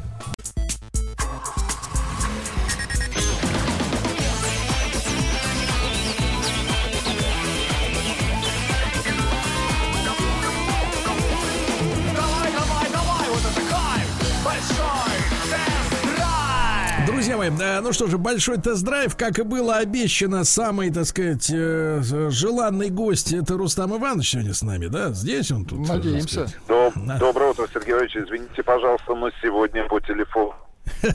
Я понимаю, после дня рождения трудно прийти в себя, и телефон вас. хоть как-то камуфлирует это, так сказать, Да нет, Сергей состояние Иванович, радости. да нет, Сергей Иванович, погода, погода. Московская Понимаю, весна. понимаю. Понимаю, друзья мои, ну что же, сегодня у нас заключительный, тогда уже постэмбарговый разговор о Рено Дастер. Э, ну, разговор в разрешенном уже полном объеме, потому что э, у нас э, был запрет на, э, так сказать, ознакомление наших уважаемых слушателей с результатами дорожного теста, да, этого автомобиля, а познакомились мы с этой машиной давным-давно, это произошло еще в далеком феврале, вот, когда в сильнейшие морозы морозы я попросил наших друзей в компании Рено вот э, предоставить мне на условиях опять же полной защиты информации этот автомобиль на несколько дней э, в пользовании, да, и но вот рассказывать о том, какое впечатление именно на дороге эта машина произвела на меня и на Рустама Ивановича, да, было невозможно, вот, э, но после завершения уже дагестанской эпопеи, куда я э, отправился вот э, неделю назад, да, и благополучно вернулся. Вот вам, Рустам Иванович, привет от э, Мурада Калаева, нашего, так сказать, э, Спасибо большое. Да, и вот, наконец, то есть мне, нам удалось протестировать автомобиль и в холодных, действительно по-настоящему холодных, то есть к тридцатнику приближалась температура э, в Московской области и в горах Дагестана, где было плюс 15 градусов. Фактически весна, да. Я очень жалею, что вы не полетели, Рустам Иванович, да, потому что э, я, могу вам честно признаться, влюбился в Дагестан, и местные специалисты говорят э, туристического бизнеса, да, что Дагестан имеет все шансы стать новой э, Грузией, причем э, в хорошем, в неиспорченном смысле этого слова, в том смысле, в- я имею в виду, что э, в Грузии все-таки туристов э, воспринимают как людей, которых нужно как следует ошкурить, э, вот, и поиметь с них максимальное количество денег, а вот э, в Дагестане к людям относятся, ну, в силу, вы сами понимаете, да, политических и м, социальных, экономических причин последних там нескольких десятилетий, все-таки к людям относятся по-человечески, а, гостеприимно, э, вот, э, радушно, конечно, аскетично с точки зрения эмоций, но такова уж культура э, жизни в горах, вы понимаете, вы, Рустам Иванович, сами, в общем-то, в принципе, э, такой же человек, да, очень закрытый и интровертный, да. Так вот, Рустам Иванович, давайте начнем с ваших впечатлений драгоценных, а действительно о дорожном тесте Дастера, потому что видео которое мы сняли в горах Дагестана, уже доступно на канале Большой тест-драйв. Можете все послушать, все посмотреть. Некоторые люди мне писали и говорили, Серега, а что это ты столько отвалил комплиментов этой машине? Это что, реклама, что ли? Вот я должен... Ребята, сейчас, сейчас, да, все вам расскажем, разочаруем вас. Нет, это не реклама, это настоящие эмоции людей, а, которые, ну, на самом деле, в этом году протестировали один, один из самых интересных и не только самых ожидаемых автомобилей, но интересных в первую очередь с точки зрения его ездовых характеристик. Э, Я, честно говоря, с большим предубеждением э, садился за руль нового Дастера, а он действительно новый, еще раз напомню, 80% абсолютно новых деталей. Ребят, не обращайте на внимание на кузов, на экстерьер, да, перед вами абсолютно новый автомобиль на новой платформе. И самое интересное, что на наш тест, например, в Подмосковье, а, этот автомобиль приехал, пусть и не своим ходом, но а, с двигателем 1.3, турбовым мотором под капотом. Это совместная разработка компании Renault и компании Mercedes-Benz. Двигатель известен уже нам по таким моделям от компании Mercedes, как А-класс, там Б-класс и тот же самый Renault Arcana, а, который уже присутствует два года на нашем рынке.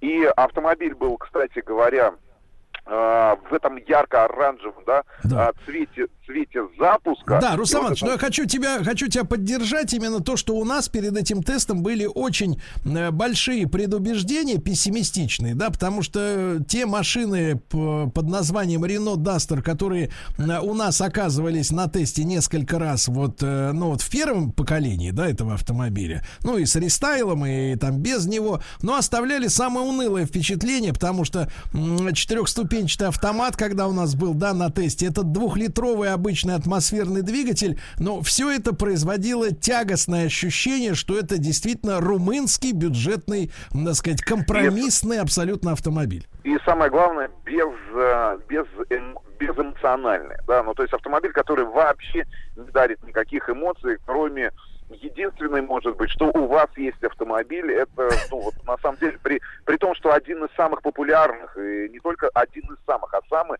популярный, самый востребованный, получается, кроссовер с Формулой 4 на 4 в нашей стране, ну, там лет 6, наверное, или 7, да, один из самых продаваемых автомобилей в этой категории, но предубеждений было много, потому что даже отправляясь в поездку из Москвы до Байкала, у нас был брат, близнец этого автомобиля, да, это Nissan Tirana, и мы на самом деле провели, э, ну, вот у нас были такие предубеждения, вот что, э, Лада, значит, так точнее сказать, даже не Лада, а опять же, брат, это э, Datsun автомобиль, да, построенный на платформе Волжского автомобильного завода, или все-таки э, Nissan Tirana. И вот у нас, на самом деле, перед отъездом из Москвы было такое что все-таки нам, нам казалось, что, ну, например, какую-то часть дороги мы все-таки проведем за рулем Nissan Tirana. Но на самом деле ни, ни разу, да, ни одной минуты, мне кажется, мы так и не провели за рулем этого автомобиля, потому что было комфортно в том же самом. И вот огромное количество людей, как автомобиль едет, как он стоит на дороге, и здесь удивительным образом а, нестыковка глобальная, потому что визуально автомобиль-то не изменился. да, И, кстати говоря, кстати говоря, вот вы, Рустам Иванович, как маркетолог, вот в чем вы видите причину, почему Рено решила оставить все-таки узнаваемую внешность, которая, А, конечно, потому во всех деталях другая, но все равно это, это он. Ну, мне кажется, это желание, ну, желание все-таки успокоить, успокоить консервативную, консервативную часть э, потребителей, которые э, наблюдают за всеми теми изменениями, которые происходят вокруг них. Ну, я сейчас говорю, знаете, вот о- обо всех этих э, новых движениях, значит, э, обо Ну, всех то есть, этих- то есть это психотерапевтическое успокоение для тех, кто боится БЛМ. глобально, ну давайте так, ну если мы совсем будем утрировать и, а, Да. значит, опускаться до уровня дискуссий, политических шоу, да, давайте говорить То так, есть, значит, то есть пусть в нашей жизни хотя бы будет одна стабильная точка. Это да, Дастер. Да, да, Дастер говорит нет толерантности, правильно? Толерантности, вот, которая на самом деле не просто уже перевернула мир, не просто, значит, э, превратилась в снежный ком, и мы внутри этого снежного кома катимся куда-то в пропасть. Нет, ре- ребят, на самом деле в жизни должны быть реальные ценности. И я так понимаю, что маркетологи, значит, селс-менеджеры, а, руководители компании Рено, в частности, российского именно представительства, наверное, да, ну, вот продавили эту историю с тем, что автомобиль должен быть вот тем самым кроссовером с Формулы 4 на 4 визуально, которому там за последние там 9 лет привыкли потребители. Типа, ребята, не беспокойтесь, вот она, вот он ваш якорь, вот она точка отсчета, вот, э, вот, он- вот она Да. истина. Она Да, но, но смотри, Русанович, когда я прилетел на тест э, в Дагестан, у нас была вводная лекция э, перед тестом, я разговаривал там с главными специалистами, которые э, 7 лет назад начали еще работу над вот этим автомобилем, да, когда вовсю еще продавался предыдущий Дастер, и мне вот ребят сказали, слушайте, ну когда нам проанонсировало французское руководство, что на эту машину, помимо прочих двигателей, а вот гамма моторов, наверное, самая широкая сегодня на российском Ну, рынке. четыре мотора, четыре мотора. Четыре, это сумасшествие, в то время как Audi, например, возит на Q5 один мотор. Вот, да, и все, и не, не, не парится особенно. Здесь четыре. Так вот, они сказали, что как только мы узнали, что на Duster пойдет мотор 1.3 турбина, люди опустили руки и подумали, все, пропал автомобиль.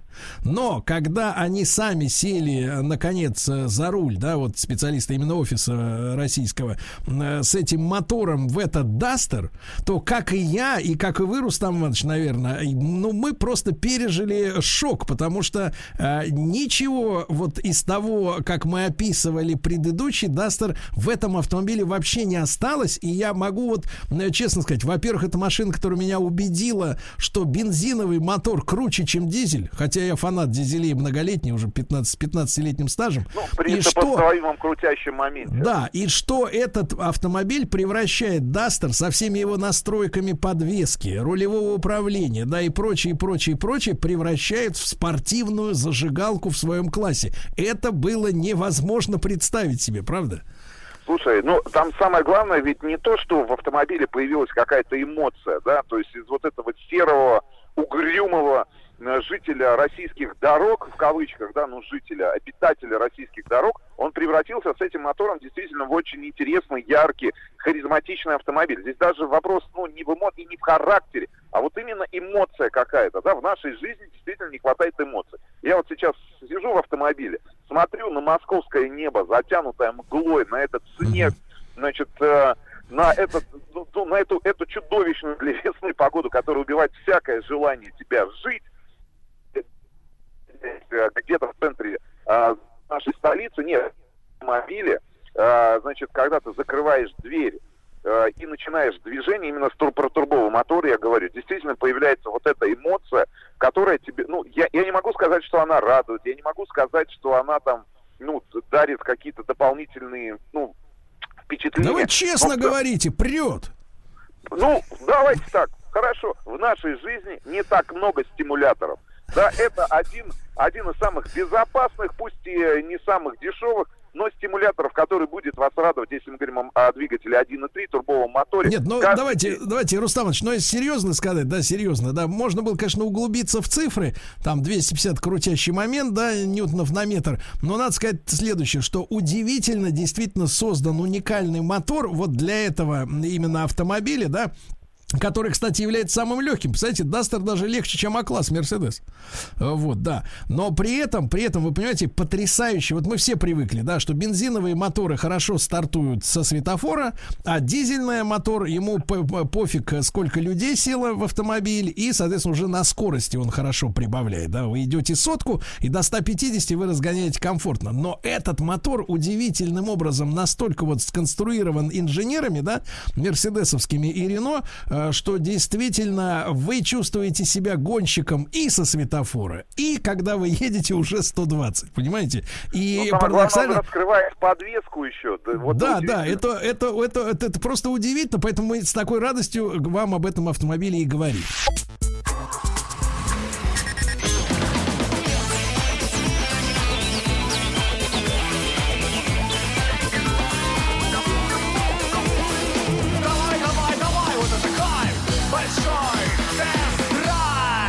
Товарищи, сегодня у нас действительно много эмоций а, относительно дорожного теста нового Renault Duster, потому что почему мы с Рустамом Ивановичем э, настолько позитивно эту машину оцениваем, потому что Renault этим аппаратом, вот этим этим новым поколением своего вседорожника Duster, да, закрепил за, за собой репутацию, ну, самого народного автомобиля в нашей стране. Да, наверное, так можно сказать. А под народным я понимаю следующее. А более-менее приемлемая цена, достойное отношение к потребителю, уважительное, да, и предоставление всех, ну, тех функций, которые человеку, человеку требуются, человеку нужны, да, который садится за руль автомобиля. Ведь даже, вот я уже говорил сегодня, да, маленькая ремарка о дорожном тесте, да, в сильные морозы. А ведь что сделали наши э, французские и русские офисы Рено, да? А, Они же поставили дополнительный подогреватель, электрический причем, да, не топливный, а электрический подогреватель в систему охлаждения, да, ну, в печку. И в итоге даже при сильных морозах э, салон этого автомобиля нагревается невероятно быстро. Это, это здорово, потому что люди, мне кажется, это, это очень важно, заботятся о потребителе, думают о том, э, чтобы сделать небольшую, но при этом совершенно полноценную машину, да, которая удовлетворит э, задачам, потребностям обычного нормального человека. Это здорово, да. Потому что, потому что вот трудно, не трудно удовлетворить потребности, например, за 50 миллионов, как стоит Rolls-Royce, да, э, Рустам Иванович? А Да, вот попро- а попробуйте а то вот же самое. 945 тысяч. Да, да, да. Попробуйте то же самое сделать до миллиона. Это уже вопрос. Ну, понятное дело, что с новым новый двигатель появляется на этом автомобиле. Ну, если мы говорим вот этот 1.3 турбо уже при цене, начиная с миллиона трехсот, потому что до этого э, здесь стоят э, классические, да, аппараты и дизельный, Ну, и там двухлитровый. двухлитровый классический 1.6 атмосферный Да. мотор. Ну и Рустамович, вас больше всего и меня тоже больше всего впечатлило, конечно, вот сочетание этого чудесного спортивного мотора, да, э, при этом сочетающего в себе и экономичность, потому что он действительно очень мало ест при нормальной езде, да, не форсированной. А при этом, э, ну, величайшее достижение это подвеска, правда? Ну, э, к, большому сожалению, э, может быть и к счастью, конечно же, французских автопроизводителей вынуждены не в первый раз констатировать, что э, именно европейцы, именно французы, ну, в сотрудничестве с Волжским автомобильным заводом и с румынской дачей делают, настраивают лучшие подвески для российских дорог. И, ну, и мне кажется, любой там немецкий производитель большой тройки, по большому счету, по большому счету, мог бы ориентироваться с точки зрения именно тонких настроек своих подвесок, а, да, тех автомобилей, которые приезжают на российский рынок или адаптируются для российского рынка, именно на те особенности, которые есть в подвеске французских автомобилей.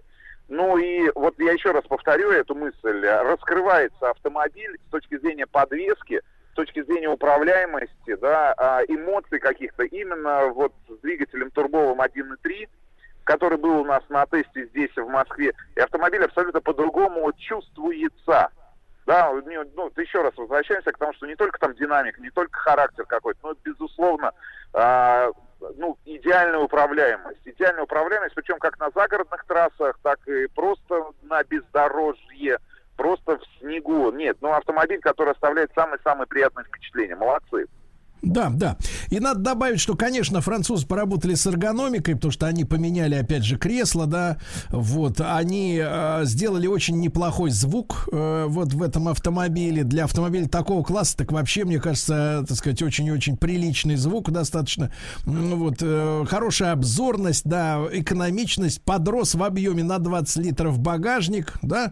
Вот, и, и, и конечно же, то, что мы с Рустамом Ивановичем ожидали, то, о чем мы говорили, спасибо большое французским автопроизводителям, они э, и выкинули наконец-то с самих кресел э, кнопки подогрева сидений, да, потому что это было, это было это случилось.